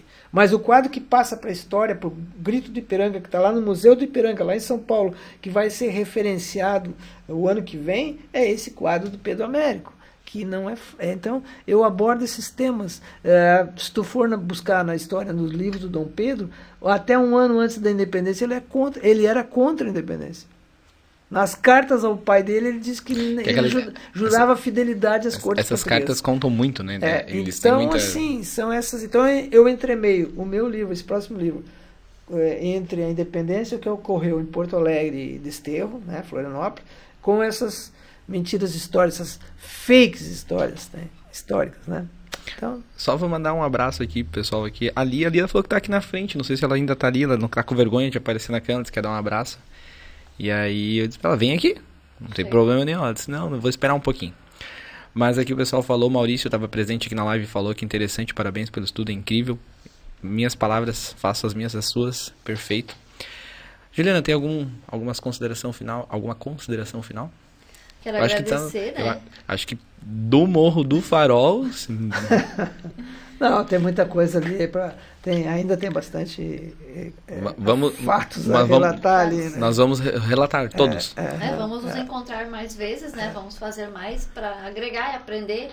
Que eu quando cada vez que vou fazer as pesquisas, como não sou daqui também, uhum. mas não tenho né, esse estudo, não Mas tenho, mesmo sendo eu sou daqui e eu aprendo. Tu acaba, é, é, tem... sabe, ficando... É uma história tão bonita, Sim, fica, tô, e, e, tem que ir atrás, porque tem os fakes, que nem assim, ó, a, tem que ver datas, realmente aconteceu, tem que, que fonte tem aquilo ali, porque Isso. às vezes tu olha uma fonte e vai. Lembra nosso primeiro podcast, quando nós fizemos da, da Lagoa do Violão, que o Eric veio que veio que era uma com sereia. uma informação que era uma sereia e ele veio convicto é que era da, da Ocarapoti a Sim, flor silvestre. e depois nós é. fomos buscar que era uma índia vamos buscar mais era uma índia e dele tá aí cadê a sereia que eu aprendi a sereia tu vai encontrar na furna do diamante que ela vai te pedir o pente. Tem, que ela vai te pedir o pente. Essa é a lenda da sereia, que ela vai te pedir o pente. Se tu não tiver o pente, ela fica brava contigo, na furna do diamante. Olha na Lagoa do Violão, a, a Ocarapoti, e, e, até 1930, 35, a lagoa era chamada de Lagoa das Torres. A Lagoa das Torres. Eu pesquisei bastante isso aí. E a partir de 1935, 38, ela passa a ser chamada Lagoa do Violão em função dessa lenda que é produzida, essa lenda é produzida, não chega a ser 70 anos, não sei se chega a ser lenda ainda, tem tempo para ser lenda, mas ela é produzida a partir de uma pessoa que tem conhecimentos sobre antropofagia, sobre ritual indígena e sobre amor. Essa lenda, para mim, ela não é uma narrativa de pescador, porque pescador não tem esse conhecimento. Porque ela, ela, ela chora, ela chora porque o, o pai dela, que é o cacique, mata fazer... o Puyara. Queria fazer caldo. Para fazer, não, pra, é, mas ele mata pasta. o Puyara para quê? Ele mata de inveja, mas para adquirir o conhecimento. É uma, o dom dele. Pasta, né? É o primeiro item do, da, da, da antropofagia, para adquirir. E ela se agarra na guitarra dele, no violão, chora. E eu vou te fazer uma pergunta agora. Ela chora, né? E, e o choro dela é lindo. É, se transforma na lagoa do violão. O carapoti, o puyara e tal. Foi um homem ou foi uma mulher que fez essa lenda? Eu acho que foi uma mulher, que ela não é sonhadora, né? A mulher, ela ama, ela sonha, ela cria. Também acho, né? tem, tem amor. Tem amor, O homem né? quer guerra, ele quer, ele quer, ele quer, quer, guerra, ele quer brigar, ele quer, ele quer dominar, né? E lugar do violão já tem uma espada. É, né? exatamente. Porque o cara vem com uma espada, então, lutou com todo mundo. eu, se eu tivesse feito a pergunta pra ele, ele ia dizer que é um homem. Não, eu acho que... Eu acho, eu, eu, também ia ficar meio... Sonhadora, É, sonhadora. É porque é uma, é uma lenda, uma história de amor. Uma história de amor. Né? E eu sei mais ou menos, até desconfio qual seja a pessoa que tenha criado essa lenda em 1900. Porque ela tinha que ter um conhecimento muito grande de antropofagia, de todo esse ritual. Sim, que tinha conhecer, claro, né? conhecer. Então, é, é, é, e ela, essa pessoa criou, tem uma outra lenda lá da, da das Furnas, que é do uh, Jacques o Pirata, o Caolho, Jacques o Pirata, né? Sobre o tesouro que tem enterrado ali. Né? Então é uma mulher que criou essa lenda da Lagoa dos Violão, mais ou menos em 1900, porque eu, eu, os relatos que eu vejo até 1930, 35 é a Lagoa das Torres. Eles chamam ah, Lagoa das Torres, Lagoa das Torres. De repente, pá, Lagoa do Violão. Né? Então alguém criou e para mim foi uma mulher e uma pessoa que entendia muito dessa área. Queremos se ela estiver ouvindo. Não, não tá. Acho que não. Essa pessoa já faleceu. Mas, é, mas não, é. mas honras a ela. É. Um dia, se eu puder comprovar, acho meio difícil. Eu mas, farei as devidas vezes, honras. Às vezes tem. Fazer, é. aquela, é. A pessoa escrevia muito isso, né? É, Era muito. Guardava muito, os muito, originais. É, é, é. Então, pode ser que né, a gente descubra, mais ou menos eu, eu tenho uma intuição de que seria, mas para mim é uma mulher, sim, porque o homem vai botar guerra, vai botar poder, fui lá, matei, derrotei, né, pisei em cima, né, a mulher E eu que é fiz a pasta. É, a mulher é amor, a mulher é tal, é, é, então, mas, é, mas isso, isso, óbvio, né, pode, é uma lenda, né, pessoal, é uma, é. é uma lenda local ali, e aí, claro, tudo agrega valor ao ponto turístico. Sim, Sim, nós temos ali a, a, o monumento né, da, da Ocarapoti, ali na Lagoa do Violão, nós temos um monumento ali da Índia, né, da, da Ocarapoti ali, e, e, é um local lindo, né? é uma das poucas lagoas no mundo de água natural. Porque tu vai ter muitas lagoas Artificial. artificiais, mas aquela é uma lagoa de água e ela natural. Enche, e ela enche e vai e volta, né? Ela, Sim, a vazão dela é o ela, o riacho, né? E é ela vai vai pro rio, quando o rio está muito cheio, é, volta também. Aliás, vai, aliás assim, ó, a, a, a, aquela avenida que margeia o riacho tem um nome lindo e ninguém todos sabe. Chama-se Avenida Saint-Hilaire. Todo mundo chama de Avenida do Riacho, a Avenida do, do, do Riachão, Até o Google chama o Valão, isso. aquilo ali é Avenida Saint-Hilaire. que foi passou Até, por mas, mas o Google tá escrito Riacho é, já, né? mas Já o Google, pegou? O Google também erra. Já pegou? Não, é, mas, é, mas é que o Google alguém botou. Alguém botou. Alguém sim, botou. Alguém, alguém abasteceu. o Alguém Google. abasteceu. E é aquele negócio, alguém, alguém abasteceu e que Eu acho lindo história. esse nome, mas é, se eu disser pra olha, vamos ali pela Avenida Santilher, eles vão ficar me olhando, né? Mas como? Onde é que é isso, né? Me leva. É, mas é Avenida Santilher. Juliana, então passa as suas redes sociais aí, Juliana, o pessoal te seguir e te acompanhar também no Instagram. Agradeço, né, ao pessoal que está aí tá sempre conosco, assistindo, nos escutando, agregando, né? Agradeço o seu Nelson que veio O nos... seu, o seu é muito o bom. seu de novo. É, o seu é muito bom. Então vamos, vamos botar. Ao... Nelson, que Aê, veio aqui, aê, né? nem tudo tá agregar- perdido, tá aí. Mas não, vai- agregar o conhecimento, né? Que veio mais vezes. E segue nas redes sociais, Judy Freitas Oficial. E vamos Seguindo, semana que vem Seguindo. tem mais um podcast todas as quintas-feiras. a partir das, tre... das 15 horas, 3 horas da Já, tarde. já tem a pauta, já sabe quem é ou ainda não? não? Pode ser. Não, Tá não, convidado. Não, não, não, não, não, não, dá um tempo, dá um tempo. Dá um não, tempo. Não, dá um tempo. É, é, nós convidamos, a- a- nós fazemos entre nós uma conversa. Quando tem a possibilidade Sei. de alguém, a gente sempre tem uma cadeira que a gente traz os convidados e debate. É isso exatamente o que a gente fez hoje. Aham. Conversamos, trocamos ideias, falamos sobre pontos turísticos, falamos, conversamos com o pessoal que está aqui na live. Tendo- é, com in- interesses, né? Interesse não, em, em direções de que o turismo é importante. Pra mim, pra Ju, pra você, pra todo nós, mundo. Por quê? Porque isso É. não é, não é nem ir fazer turismo, mas conhecer e compartilhar. Criar experiência. Nem ele foi falado, foi citado, né? É uma história, tem vários fatores, tem vários degraus, tem várias possibilidades diferentes e cada pessoa que contribui com um pedacinho, que não é tudo só, ah, uma pessoa que viveu lá 500 anos, lá dois, 5 mil anos, não, foram vários degraus, várias pessoas que fizeram um processo que virou uma história, uma lenda e virou com, ah, um- livros, né, Sim. contos e isso tudo existe e a gente tem que disseminar, tem que distribuir isso para que mais pessoas tenham esse conhecimento e agregar quanto mais, quanto mais a gente puder agregar, melhor. Nessa situação hoje a gente falou lá do Morro do Farol, ah, bem- muito mais do que eu planejei, porque nossa, nosso conhecimento hoje, eu acho que Bem limitado. não, não, o que a gente, no- nosso conhecimento sobre o Morro do Farol, a gente fez uma pesquisa, não tem nem comparação do que, consegui, o que eu conseguisse trazer hoje nessas, ah, nesse, nesse pouco intervalo de tempo que não foi, ah, foi bastante, foi, mas é uma conversa que para mim passou muito rápido. Ah, o Monte Farol rende muita coisa, ele tem muita coisa. Tem muita história, Nossa. mas isso é, esse é o conteúdo que a gente quer entregar pro pessoal. Agradecer imensamente, Nelson. Ah, Eu que agradeço a oportunidade. Sempre Estou estar lisonjeado. levando a história de Eu Torres não- e não tinha- um pouco da história de No- Torres. nós, nós nunca se vimos, eu acho, pessoalmente. Não, eu não creio que Acho não. que não, mas agora- Torres Tá ficando grande, Torres. Pode vir, Mas, todo dia tem é. café. É, tá, muito obrigado. Pode vir Muito a partir obrigado. das 8 e meia, Aham, 9 horas tem cafezinho obrigado. pronto, senão nem a gente faz. Aham, tá Vai fazer o certo. cafezinho, tá convidado Tá pra vir certo. todo dia. Tá, tá. E provavelmente vamos trazer uma, um outro conteúdo, falar sobre uma outra, outro Uhum. ponto turístico, ou alguma outra. Tiver alguma, algum, ah, alguma informação, alguma coisa nova, está o espaço aqui aberto. Tá bom. Pode Agra- vir. Agradeço. E a gente Agradeço.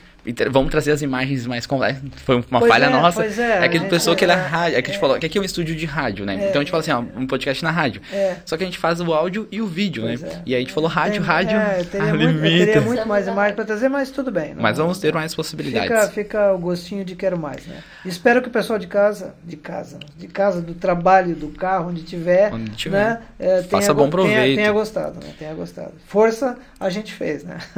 É, não, mas isso aí é, a- a- possibilidades infinitas. Sim. Então a gente tem outras vão ter, ter outras Com possibilidades. certeza, outras oportunidades, vai. Sim, sim. E Isso. eu vou lhe procurar mais vezes para à né, à trazer mais, Se eu puder ajudar, mais da história Ah, tá, tá. de Torres aqui. Palmeiras das Missões está invadindo Torres, né, cara? Uh, Tá- Palmeiras das Mas é- Missões mas- invadiu Torres. É, mas é que tu, tu percebeu que Torrens, Torrens, Torrens, Torrens é poucos, né? A gente encontra poucos, tem É, bastante. Mas o que fica por aqui já é um torrense, né? Eu fiz um livro, eu fiz um outro livro chamado Torrense de Berço e Torrense de Coração. De coração. Contando a história. Eu pesquisei a história dos É. torrenses de berço dos de coração. Eu, eu falo que eu sou de Dom Pedro, mas Dom Pedro era Torres. Sim, Então eu sou torrense. Sim, sim. Eu, sou eu também- eu já sou torrense. Não, também, não, Palmeiras cora- não, Palmeiras não era. Torres, hein? Só eu ainda não sei falar A lomba. A lomba. A lomba. Ali é, na lomba. É? Ali na lomba. Eu acho tão estranho quando eu chego. Ali na lomba. Ali na lomba, é.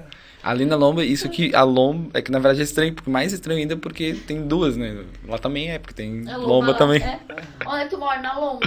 Na lomba. Tá. Bom, vamos encerrando aqui. Agradeço imensamente todo mundo que se envolveu na live. Obrigado ali o pessoal que, que comentou, deu opinião, opinião. Ah, tem um livro, né? Já fazer alguma, vamos pensar em alguma coisa sobre esse livro aí, vamos fazer um, um, um outro podcast e aí vamos sortear um livro ah, autografado. Sim, não, não. Vou... não, o livro está à disposição. Vamos fazer o isso também. O livro está à disposição. Quem então... faz podcast pode participar do sorteio para é. ganhar o livro. Daí vamos estudar essa, é. essa possibilidade também. Não, Se fizer tá... bastante o dever de casa bem certinho, tá comparecer. Tá ah, então, tá, tá garantido. Muito obrigado, obrigado também lá ao Maurício, ali tá passando o logo dele aqui atrás, agradecer todo o pessoal. Esse podcast vai ficar salvo lá no Spotify. Partir de sábado tá o áudio lá. Tem mais três episódios. Se você não conseguiu assistir ao vivo, tá lá conhecendo Torres lá. É o podcast Malicuia e a gente vai continuar sem um episódio final. Se a gente conseguir, se vocês continuarem interagindo e a gente tiver a possibilidade, a gente vai levar conteúdo que possa agregar a cada um, tanto para o turista, tanto para o empresário, para a pessoa que mora, vive que está em Torres está vindo para Torres, que é uma coisa muito importante, né? Tem que agregar em todas as Torres e região. Eu sempre falo Torres, né? Mas quando eu falo Torres, vocês já estão quase aprendendo que é Torres e região. Então eu quero agradecer todo mundo e esse podcast fica por aqui. Alguma consideração final? Fechou então? Fechou. É isso aí então. Muito obrigado e até quinta que vem.